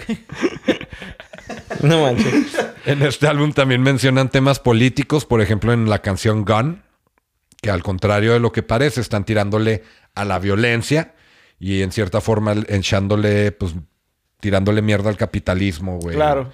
Entonces, o sea, se podría pensar que están alabando las pistolas, pero es todo lo contrario. Ok. Que de hecho esa canción es una de mis favoritas, güey, está en chingona. La, de- la desconozco, la verdad. Está bien cabrona. Todas las canciones fueron re- revisitadas una y otra vez por la disquera porque no estaban seguros de si lanzarlas o no, güey. O sea, eran canciones que pues podrían causar polémica. güey. Y- Pero pues en ese momento no había tanto movimiento político que se le fueran a ir contra ellos. No, pero por la Siento gente, yo. Es que las, Este- las rolas las hacía de una manera que no se entendía muy bien, güey. Entonces se podían malinterpretar. Entonces estos güeyes dijeron, "Eh". Ah, pero el pin... Man. Hubo otra canción que hizo torcer los ojos de los de la disquera, güey. Se llama Big Dumb Sex. Que según la banda es una, una parodia a bandas de, de glam. Sí, totalmente. La Sí. canción repite constantemente la palabra fuck. Y la disquera pues no quería que esto fuera a causar controversia y afectar a las ventas. De, de Limp Bizkit no vas a estar hablando, güey. ¿eh? ya sé. los fuck, fuck. Pero pues decidieron lanzar el disco completo. El disco se tituló Louder Than Love. Pero sí, sí incluyeron la canción. ¿Sí? Ok. Sí, sí, todas ellas. El disco se tituló Louder Than Love y fue la última participación de Hiro Yamamoto, su bajista. Como chingados. La portada también fue a cargo de Charles Peterson, el mismo de la primera. También este, fue, una, fue una fotografía. Pero el Hiramoto, el terremoto, ¿cómo se Yamamoto. llama? Yamamoto. ¿Qué pasó con ese güey? ¿Te salió? ¿Se salió, se lo llevaron los Yakuza o qué onda, güey? ¿Te salió O sea, nomás? Ya dijo, ya estuvo. Tiró fuga. Va. Dijo que ya no quería seguir. Ya, con ya me está yendo bien, güey. Ya, ya no quiero que me vaya bien. Ya me voy a salir. A mí se me hace bien raro ese pedo, güey. O Más sea, adelante anduvo con em- otras bandillas, güey. Sí, pero pues bandillas, güey. Y ya le está yendo, le está, o sea, te digo, me- se me hace bien raro que muchos integrantes de grupos les está yendo bien en el grupo Y se sale. y se salen.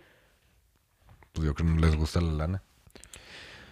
Sí, eh, también me, me pareció importante hacer mención, güey, de que Kirk Hammett de Metallica, güey, se sintió inspirado mientras escuchaba este disco, güey, y comenzó a tocar el riff de la canción Enter Sandman.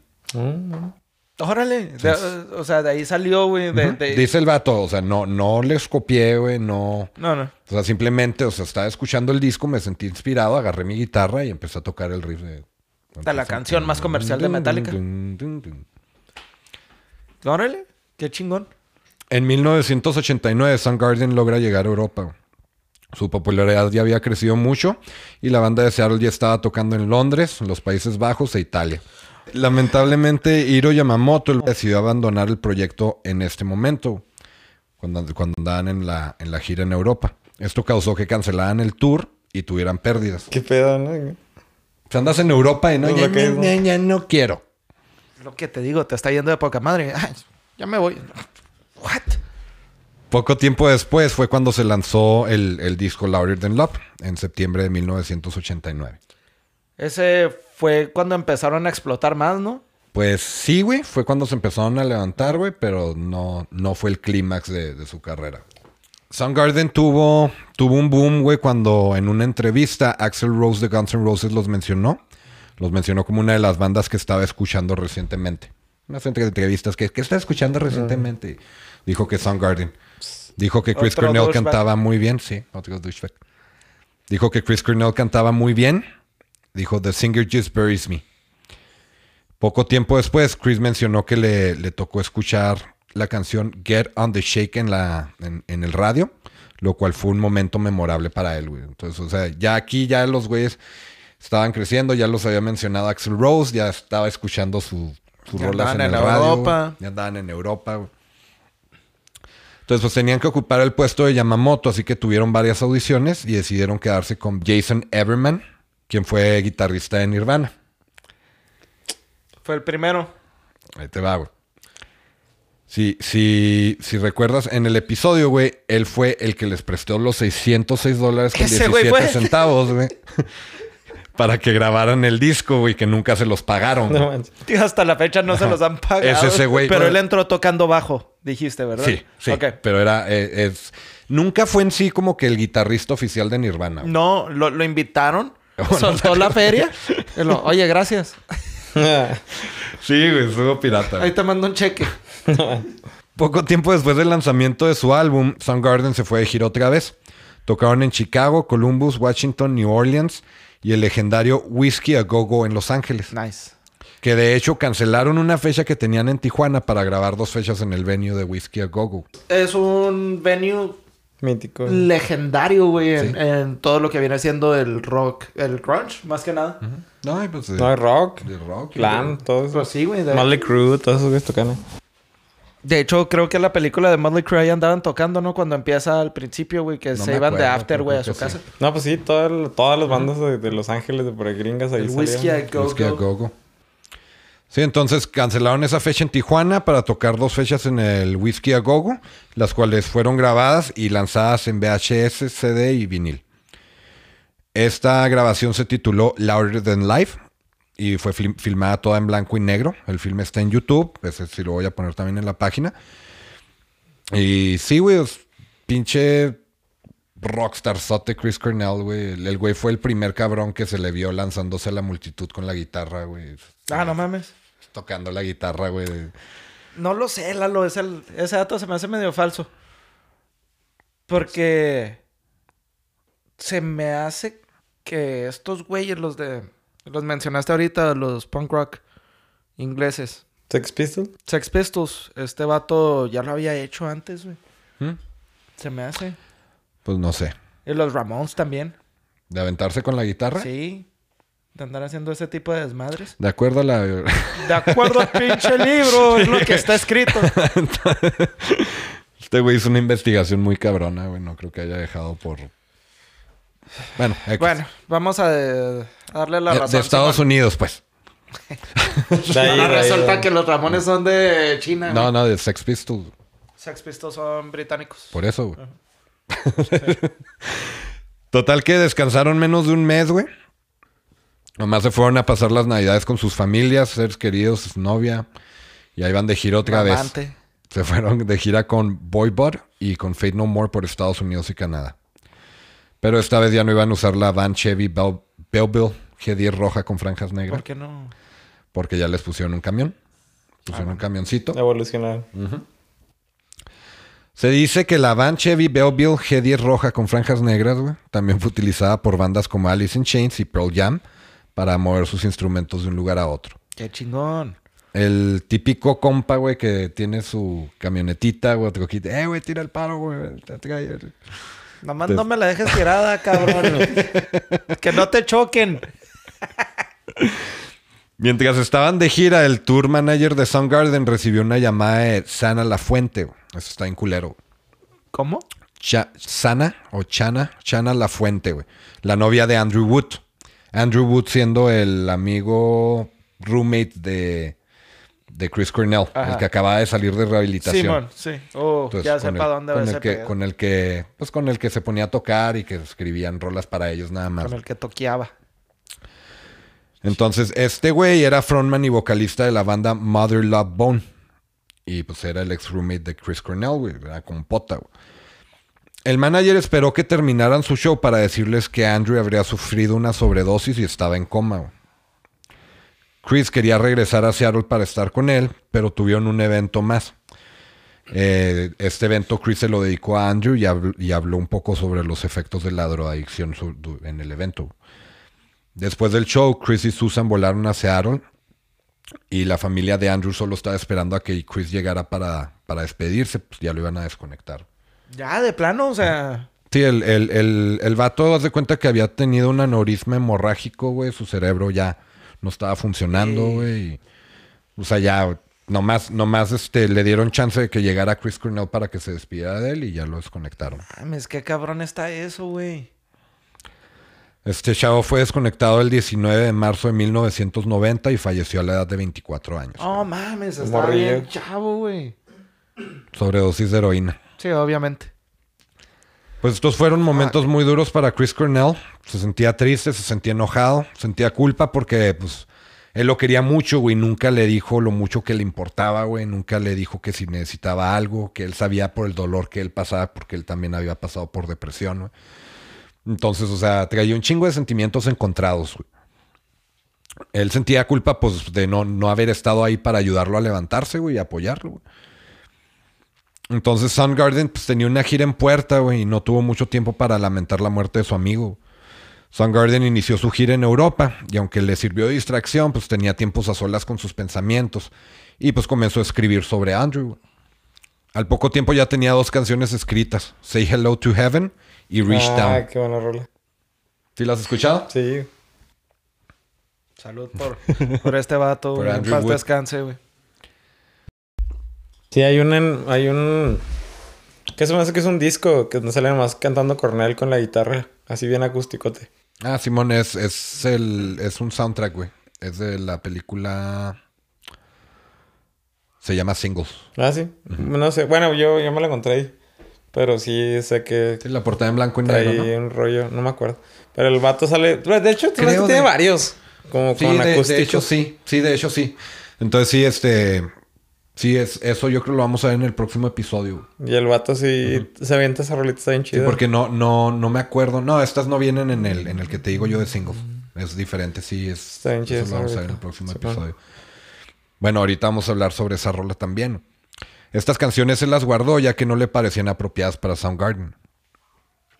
Después de su gira y de vuelta en Seattle, hicieron una junta en la casa de Matt Cameron, el baterista, güey, y hablaron con Jason Everman, su bajista, güey, Chris había pensado mucho sobre la gente que quería en su entorno y Jason no era una de ellas. Él no convivía con la banda, siempre se veía deprimido, siempre en su propio mundo, así que decidieron echarlo de la banda. Como Sound- Kurt Cobain, güey. No, es que ese era el frontman. Entonces, eh, Soundgarden buscaba, bus- buscaba bajista una vez más y no había pasado ni un año.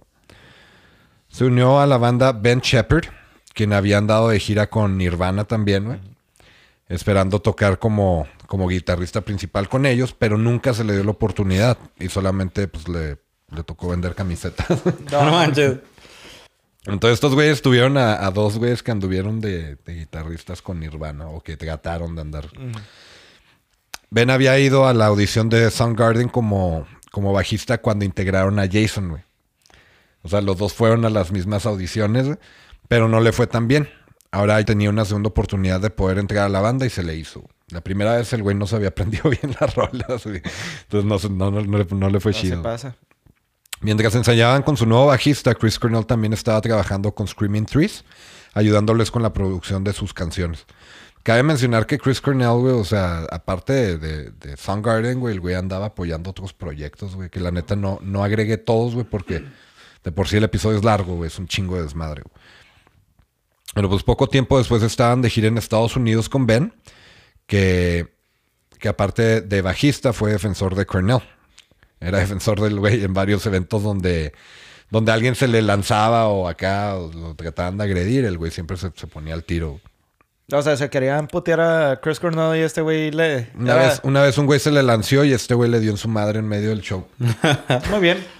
La banda estaba completa y todo iba por buen rumbo. Tanto que en septiembre 22 de 1990, Chris y Susan se casaron. Aunque Chris en el momento se sentía feliz, los recuerdos de su amigo seguían atormentándolo y él seguía repasando las canciones que le había escrito pensando en qué haría con ellas. Chris grabó las canciones, las mezcló y las pasó en cassette. Él pensó que sería prudente trabajar en las canciones con los integrantes de Mother Love Bone, la banda de su difunto amigo, pero tenía miedo de decirles y que lo tomaran a mal. Entonces el vato tomó a, a Susan, su esposa, como intermediaria y ella se encargó de, de hablar con, con los de Mother Love Bone. Tú que tienes experiencia ahí en lo de Ah, management. diles a órale. estos güeyes a ver si se animan. Entonces, Stone Gossard, guitarrista de la banda, y Jeff Ament, bajista, a ellos les gustaron la idea y hablaron con Chris sobre grabar las dos canciones de Cornell, junto con otras algunas canciones de Andrew Wood y hacer un mixtape. Poco tiempo después descartaron la idea de grabar las canciones de Andrew e invitaron a Matt Cameron, baterista de Soundgarden, y a Mike McCurdy, guitarrista de, a futuro de Pearl Jam, Me sonaba un chingo el nombre, güey, pero no sabía de dónde. Ahora, ahorita viene lo chido. Y decidieron formar una banda, Temple of the Dog. Ah, güey. Terminaron nueve canciones y Chris decidió hacer una más ya que no le gustaban los números nones. güey. Pero en lugar de decir, no, pues ocho, no, vamos a hacer otra. güey. Qué, qué cura, güey, las, ide- las ideas, ¿verdad? Sí, que se sí. agarra la, la raza, güey. ¿Y luego? Curiosamente, la última canción que grabaron fue Hunger Strike, que es la canción más famosa de la sí, banda. güey. En esta canción colaboró con Eddie Vedder. güey. Sí, pues. Es, es- esto güey, es algo que yo no sabía, güey, que está bien chingón, güey. Para los que no sepan, eh, Eddie Vedder es el vocalista, vocalista de, Pearl Jam. Entonces, es, es una historia curiosa, güey, porque Jeff Ament y Stone Gossard ya estaban trabajando en otro pro- proyecto, Mookie Blaylocks.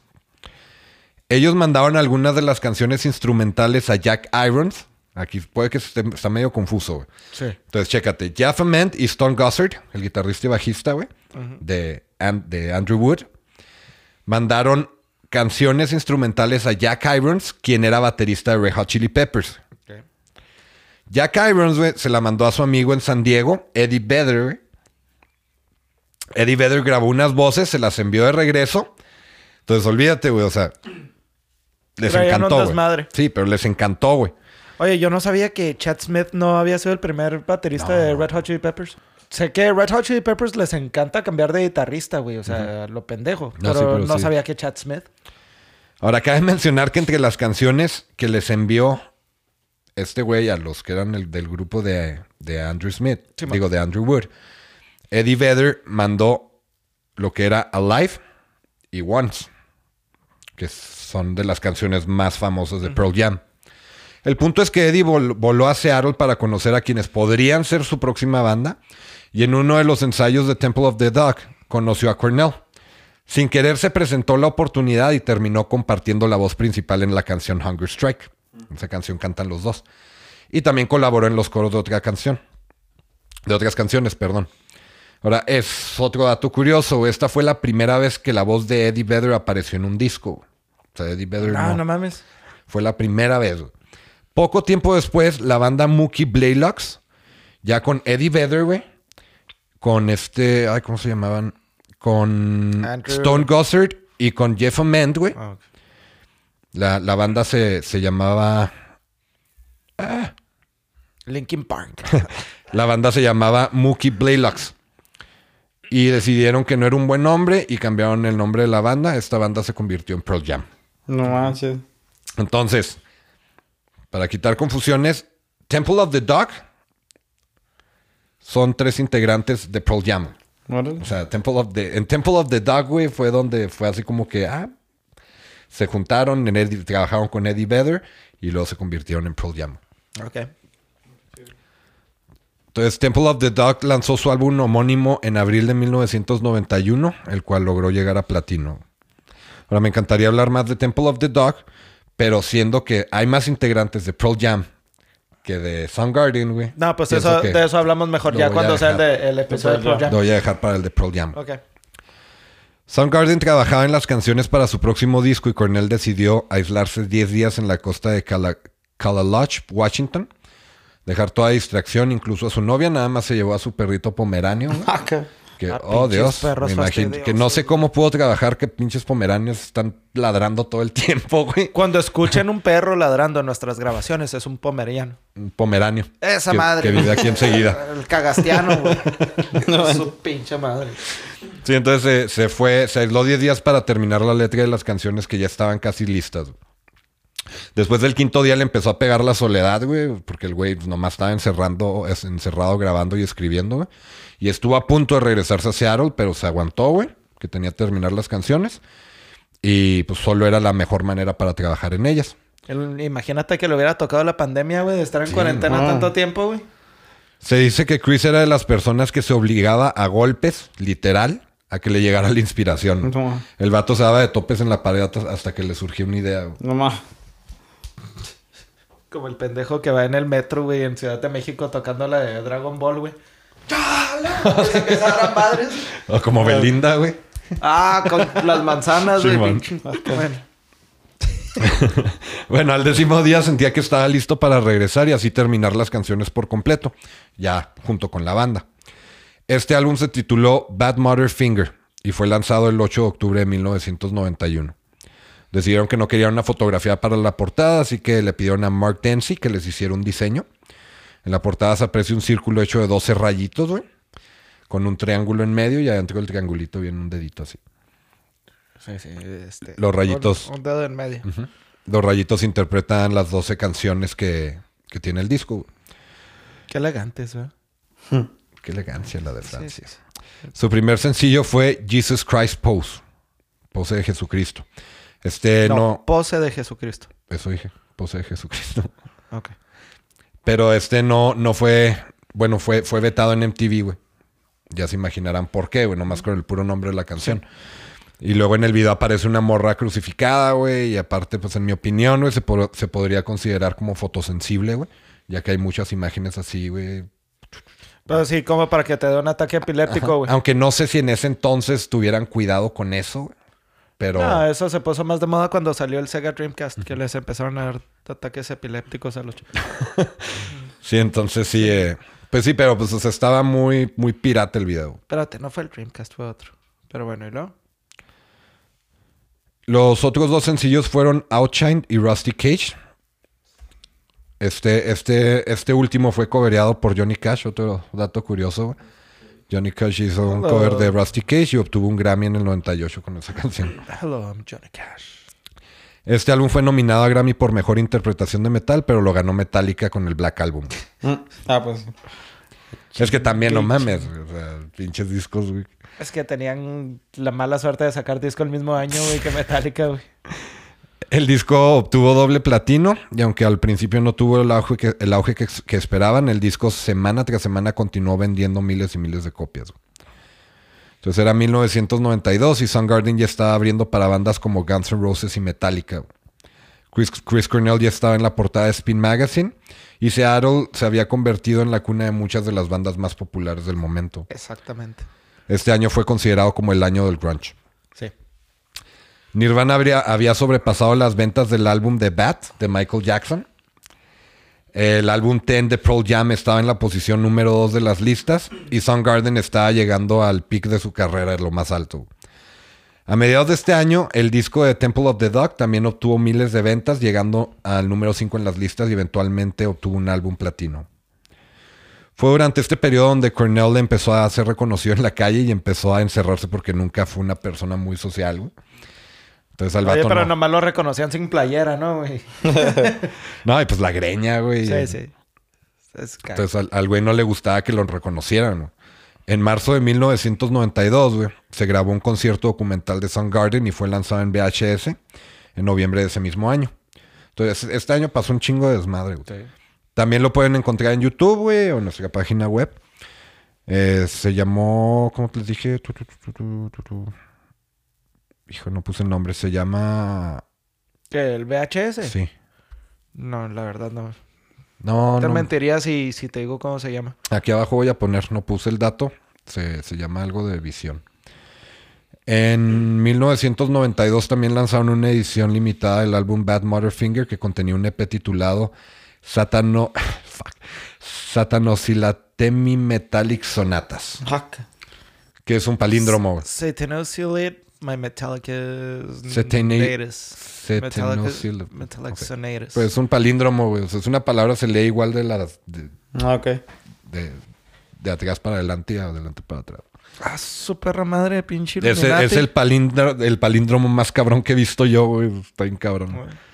Este incluía los temas Stray Cat Blues, Girl You Want, She's a Politician, Slaves and Bulldozers en vivo y el cover del tema de Black Sabbath Into the Void, el cual fue nominado a Grammy en 1993 por mejor interpretación de metal, pero tampoco ganó. También ganó Metallica otra vez. No, ese creo que es el, ese año ganó Nine Inch Nails. Vale. Este año Soundgarden tuvo una... metal? ¿Eh? De metal. Nine inch, nine inch nails de metal. Güey, ya es como ponen los Grammys.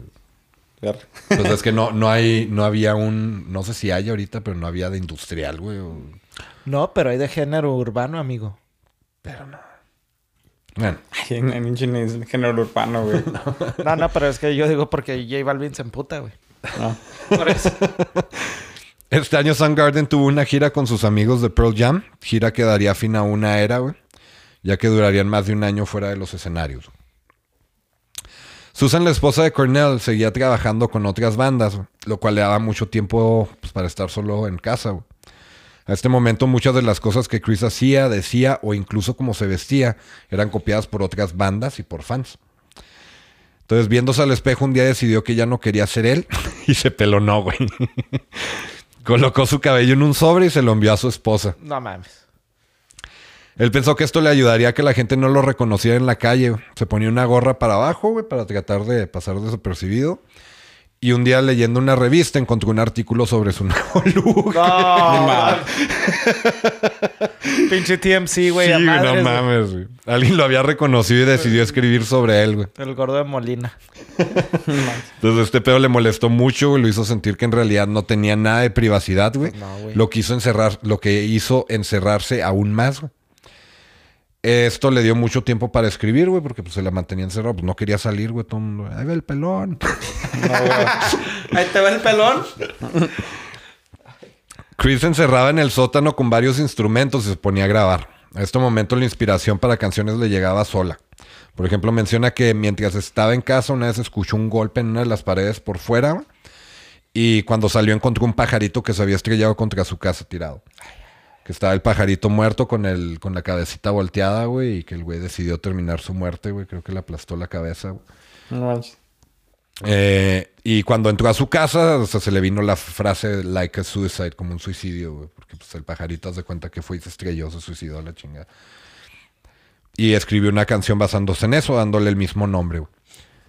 Para el próximo disco de Soundgarden, Chris comenzó a experimentar más con su voz, dejando a un lado tanto grito y enfocándose en varios aspectos de su voz en sí, como diferentes tonos, güey, no nomás estar gritando. güey. Él se basó en The güey, ya que le llamó mucho la atención mientras los escuchaba cómo variaban las voces entre las canciones. Y en realidad no sabía bien quién cantaba pues cada parte de la canción, entonces se le hizo interesante, güey, dijo, ah, pues voy a hacer diferentes tipos de voces en las canciones. Entonces fue así que Chris usaba diferentes tipos de voz a lo largo de sus canciones, algunas siendo más fuertes y con gritos y otras voces más tranquilas o más relajadas. Ya fue cuando empezó con su vocecita acá sexy. Hermosa. Decidieron trabajar con el productor Michael Bainhorn, quien quedó impresionado con las habilidades de Cornell. Cornell grababa todos los instrumentos y le mandaba demos, pero Bainhorn notó que las letras de las canciones eran muy monótonas, muy similares, güey, y no tenían mucho sentido o propósito. El productor habló con Cornell y el cantante le confesó que sentía mucha presión de escribir las canciones, ya que siempre estaba buscando que fueran canciones que le fuera a gustar a la audiencia de No, carnal, y aparte me la paso encerrado, no tengo ni en qué inspirarme, hombre. Imagínese, pinche sótano, cuatro esquinas. ¿De dónde saco, güey? Y nomás se me vino un pajarito que se estrampó y ya de ahí ya no, ya, ya no supe. Y luego, El productor le preguntó que que qué era lo que lo motivaba o lo inspiraba en el momento y Chris le el respondió. pajarito. Un pajarito. Le mencionó que lo que más escuchaba era The Beatles y Cream. Entonces el productor le dijo, pues escribe canciones como si fueras Beatles o Cream, güey. O sea, nomás ponte a escribir, güey. Pues le, se fue a escribir otro rato, la madre le mandó, le mandó otro demo y dice que Cambió. dijo home run. Cambió totalmente. El álbum Super Non fue lanzado el 8 de marzo del 94 y este incluyó los sencillos Spoonman, The Day I Tried to Live, Black Hole Sun, My Wave y Fell on Black Days. Una Es- mamalona, ¿verdad, güey? Esta última, güey, fue- esta última, la de Fell on Black Days, güey, es interesante porque habla sobre no sentirte bien, güey. Digo, sobre sentirte bien, sobre sentirte feliz y de un momento a otro empezar a sentirte infeliz, güey, triste, güey. Ese año fue un año muy cabrón para, para el crunch. Y yo sé que vas a llegar a eso. Entonces, este, sí, de darte cuenta que un día todo en tu vida está jodido. Lo cual muestra de forma abierta los pensamientos oscuros que pasaban por, por la mente de Chris Cornell y por lo que estaba pasando en ese momento. Otro dato curioso, una, una, bueno, un dato curioso sobre la canción Black Hole Sun, güey. Cuando Cornell grabó el demo, güey, lo hizo tocando con un, con un amplificador rotatorio Leslie, güey. Son amplificadores de, de órgano, güey. Ah, ok, ok. Ya. Eh, este lo había rentado en una tienda local, una tienda de, de música local. Ya en el estudio trataron de grabar con diferentes amplificadores, pero ninguno les daba el sonido. Cornell vol- volvió a la tienda para rentar el amplificador, pero ya lo habían vendido. Es, de-.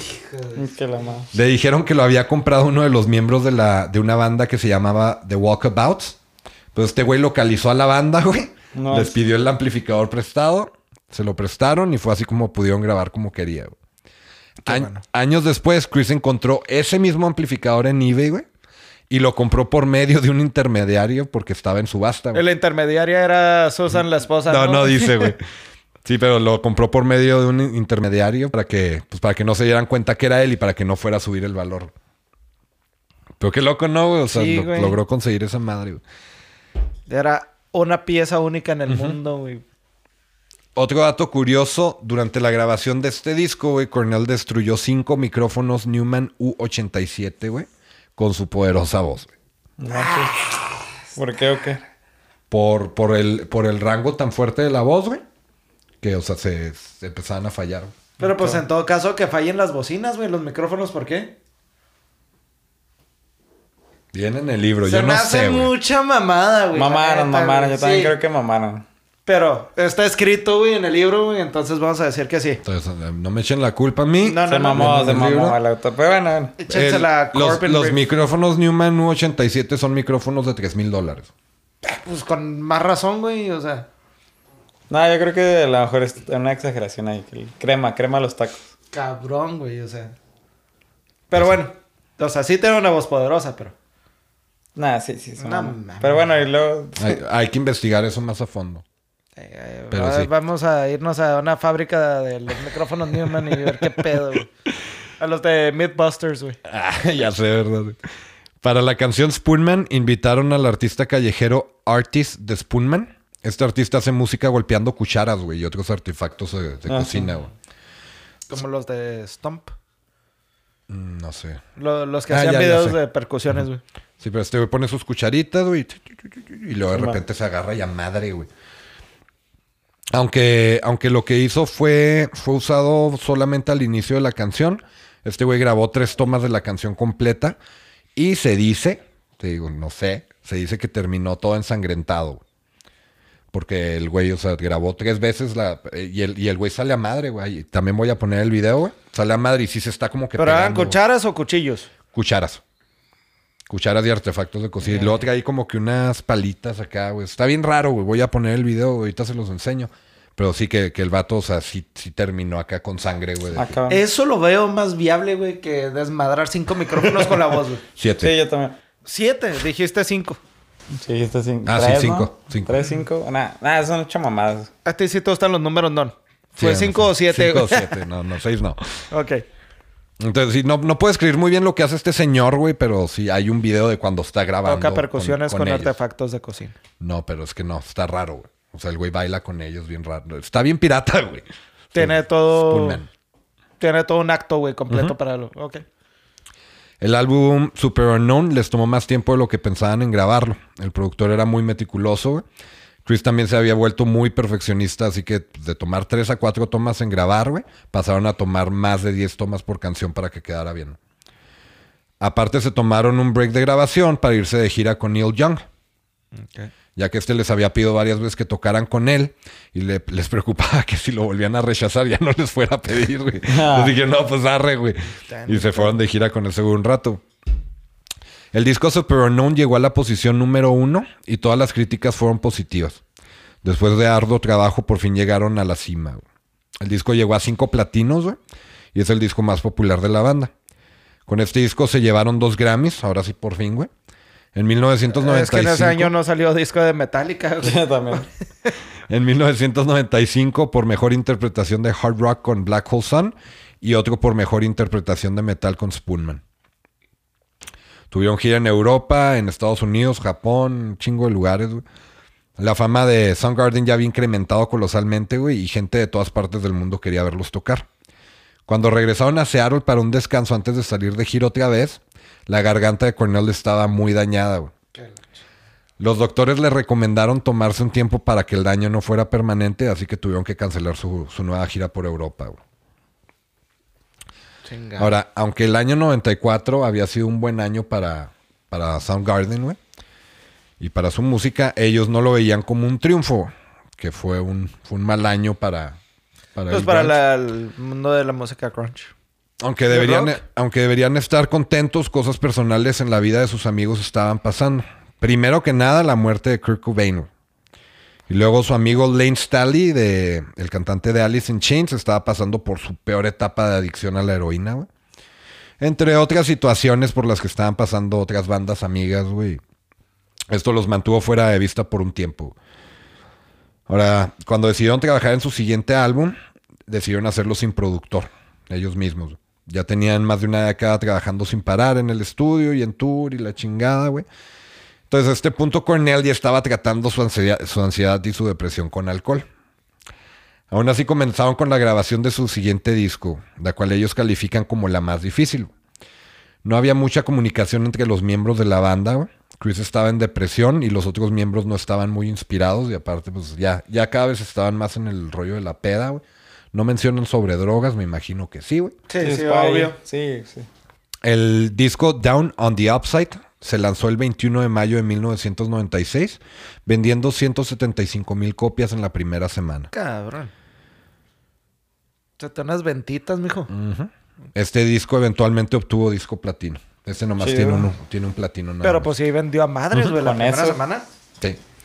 En la canción Blow Up the Outside World, Cornell muestra su lado oscuro una vez más con la línea que dice Nothing, nothing seems to kill me, no matter how I try. Ay, No, nada parece matarme. Está, está cabrona esa. Nada parece matarme, no importa cuánto lo intente. Otras canciones hablan de la presión social o de tratar de ser aceptado por la sociedad. Chris mencionaba, en- mencionaba que estas canciones más que nada eran para demostrarle a la gente que no está sola, como lo mencioné al principio. O sea, de que el güey... Sí, de por qué escuchas música deprimente cuando estás deprimido. Exacto. Entonces por eso, dice que por eso hacía ese tipo de canciones. Soundgarden salió de, de gira con Metallica para algunas de sus fechas y tuvo su propia gira, pero ya todos los miembros de la banda traían sus pedos. Durante el próximo periodo pasaron varias cosas que llevaron al final de Soundgarden. ¿Qué pasó? Mira, Kim Tajil, güey, lo arrestaron porque se puso al pedo con un grupo de fans, güey. Con, con los pinches noise cabbage. Ándale, güey. No, no, era, era un grupo de fans, güey, que le estaban pidiendo fotos, güey, en una fiesta, güey, y este güey se puso al pedo, le hablaron a la No policía y lo arrestaron. Ujú. Ben Shepard, güey, se ponía medio violento en los shows, güey. Se ponía al pedo con la audiencia y hasta con el staff de seguridad, güey. Y los callaba. Chris Cornell cada vez bebía más y tomaba más malas decisiones, güey. Como una vez, güey, que le salió lo Charlie García, güey, y se lanzó de un décimo piso, No mames. nomás para aterrizar en un árbol, güey, que por eso sobrevivió. güey. No mames. No mames. Del décimo piso de un apartamento, güey. Ese güey ya traía. Ya trae índices de que se quería sentir Tarzán desde un principio, güey. Que le gustaba Sí, andar güey en se- el bosque el güey- solo y la chingada. No, y el güey se colgaba, güey, a- como pasamanos, güey, en los conciertos, güey. Te estoy diciendo, güey. un Pinche Tarzán Mowgli, güey. Entonces ya traían un chingo de pedos, güey. Y no fue hasta febrero 97 que la banda tocó fondo, güey. Mientras estaban de gira en un concierto en Honolulu, Hawái, Cornell estaba haciendo la interpretación de su vida, güey. Pinche interpretación chingona. Mamalón. Pero Ben Shepard, el bajista, se veía agitado y molesto. Comenzó a tirar dedos hacia la audiencia o hacia la cabina de sonido. No que al parecer tenía problemas con el sonido del bajo. El güey aventó su, su- aventó su instrumento, güey.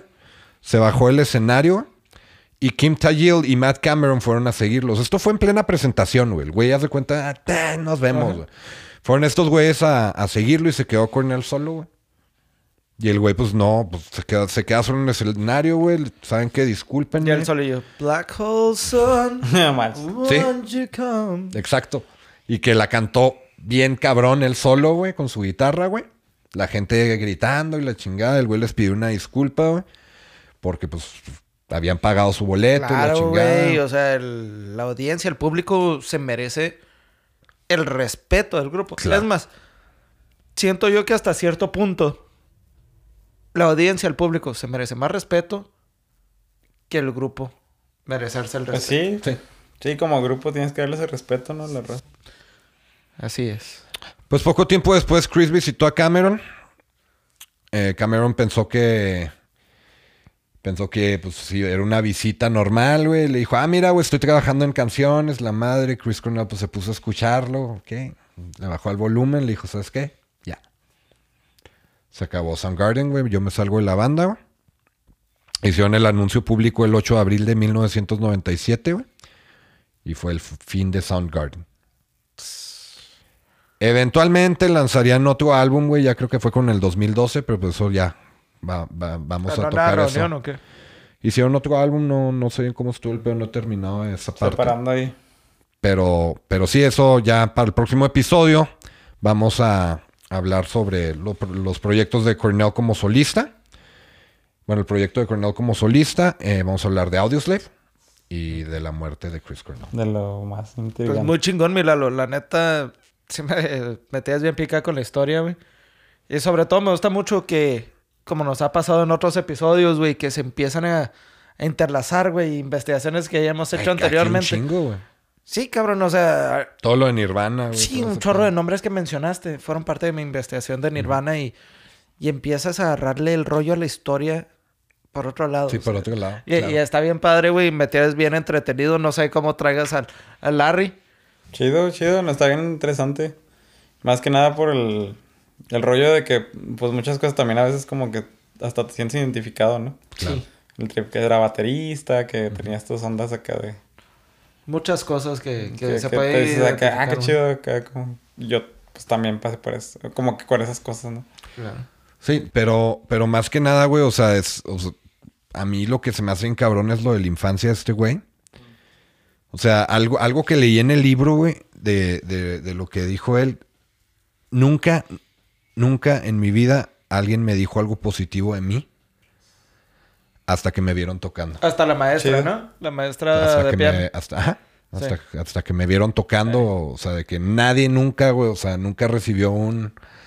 un Es que, bien acuérdate, hecho. es que acuérdate que también son parte de la generación X, que son los latch, latchkey kids, que pues eran, eran los chavos que, que- que crecían con padres muy ausentes. Entonces sí, eran menos... Sobre todo, güey, lo que explicaste al principio, que no era el hijo mayor, güey. Y recibía menos atención. Entonces, sí, digo, el vato se iba, se iba ahí a un parque, güey. Hay, Al hay bosque. lugares muy bonitos. Sí, un bosque. Hay lugares muy bonitos, güey, en Seattle, güey. Seattle está precioso. Y el güey se iba hacia el bosque, güey, ahí. le gusta. Está cabrón. Pues Pero sí. súper bien, Lalo. ¿Cómo te podemos encontrar en redes sociales, Larry? Este, pueden buscarme en Instagram como Luis E. Larry Pérez. Ok. Y Facebook igual. Ok, perfecto. Bueno, pues a nosotros nos pueden encontrar en nuestra página web que es www.esoquellamanmusica.com. También estamos en todas las redes sociales como Facebook, Twitter e Instagram como arroba llamanmusica. En cuestión de plataformas. Plataformas, estamos como eso que llaman música, en todas las plataformas de podcast, obviamente en YouTube. Y pues muchísimas gracias por escucharnos, muchísimas gracias, gracias a los que llegaron al final de este episodio tan largo. Y a los que no, pues ni pedo. Pero bueno, pues muchas gracias. Nos vemos la próxima semana con la continuación de esta historia. Chris Cornell. Chris. Yeah. No. Chao.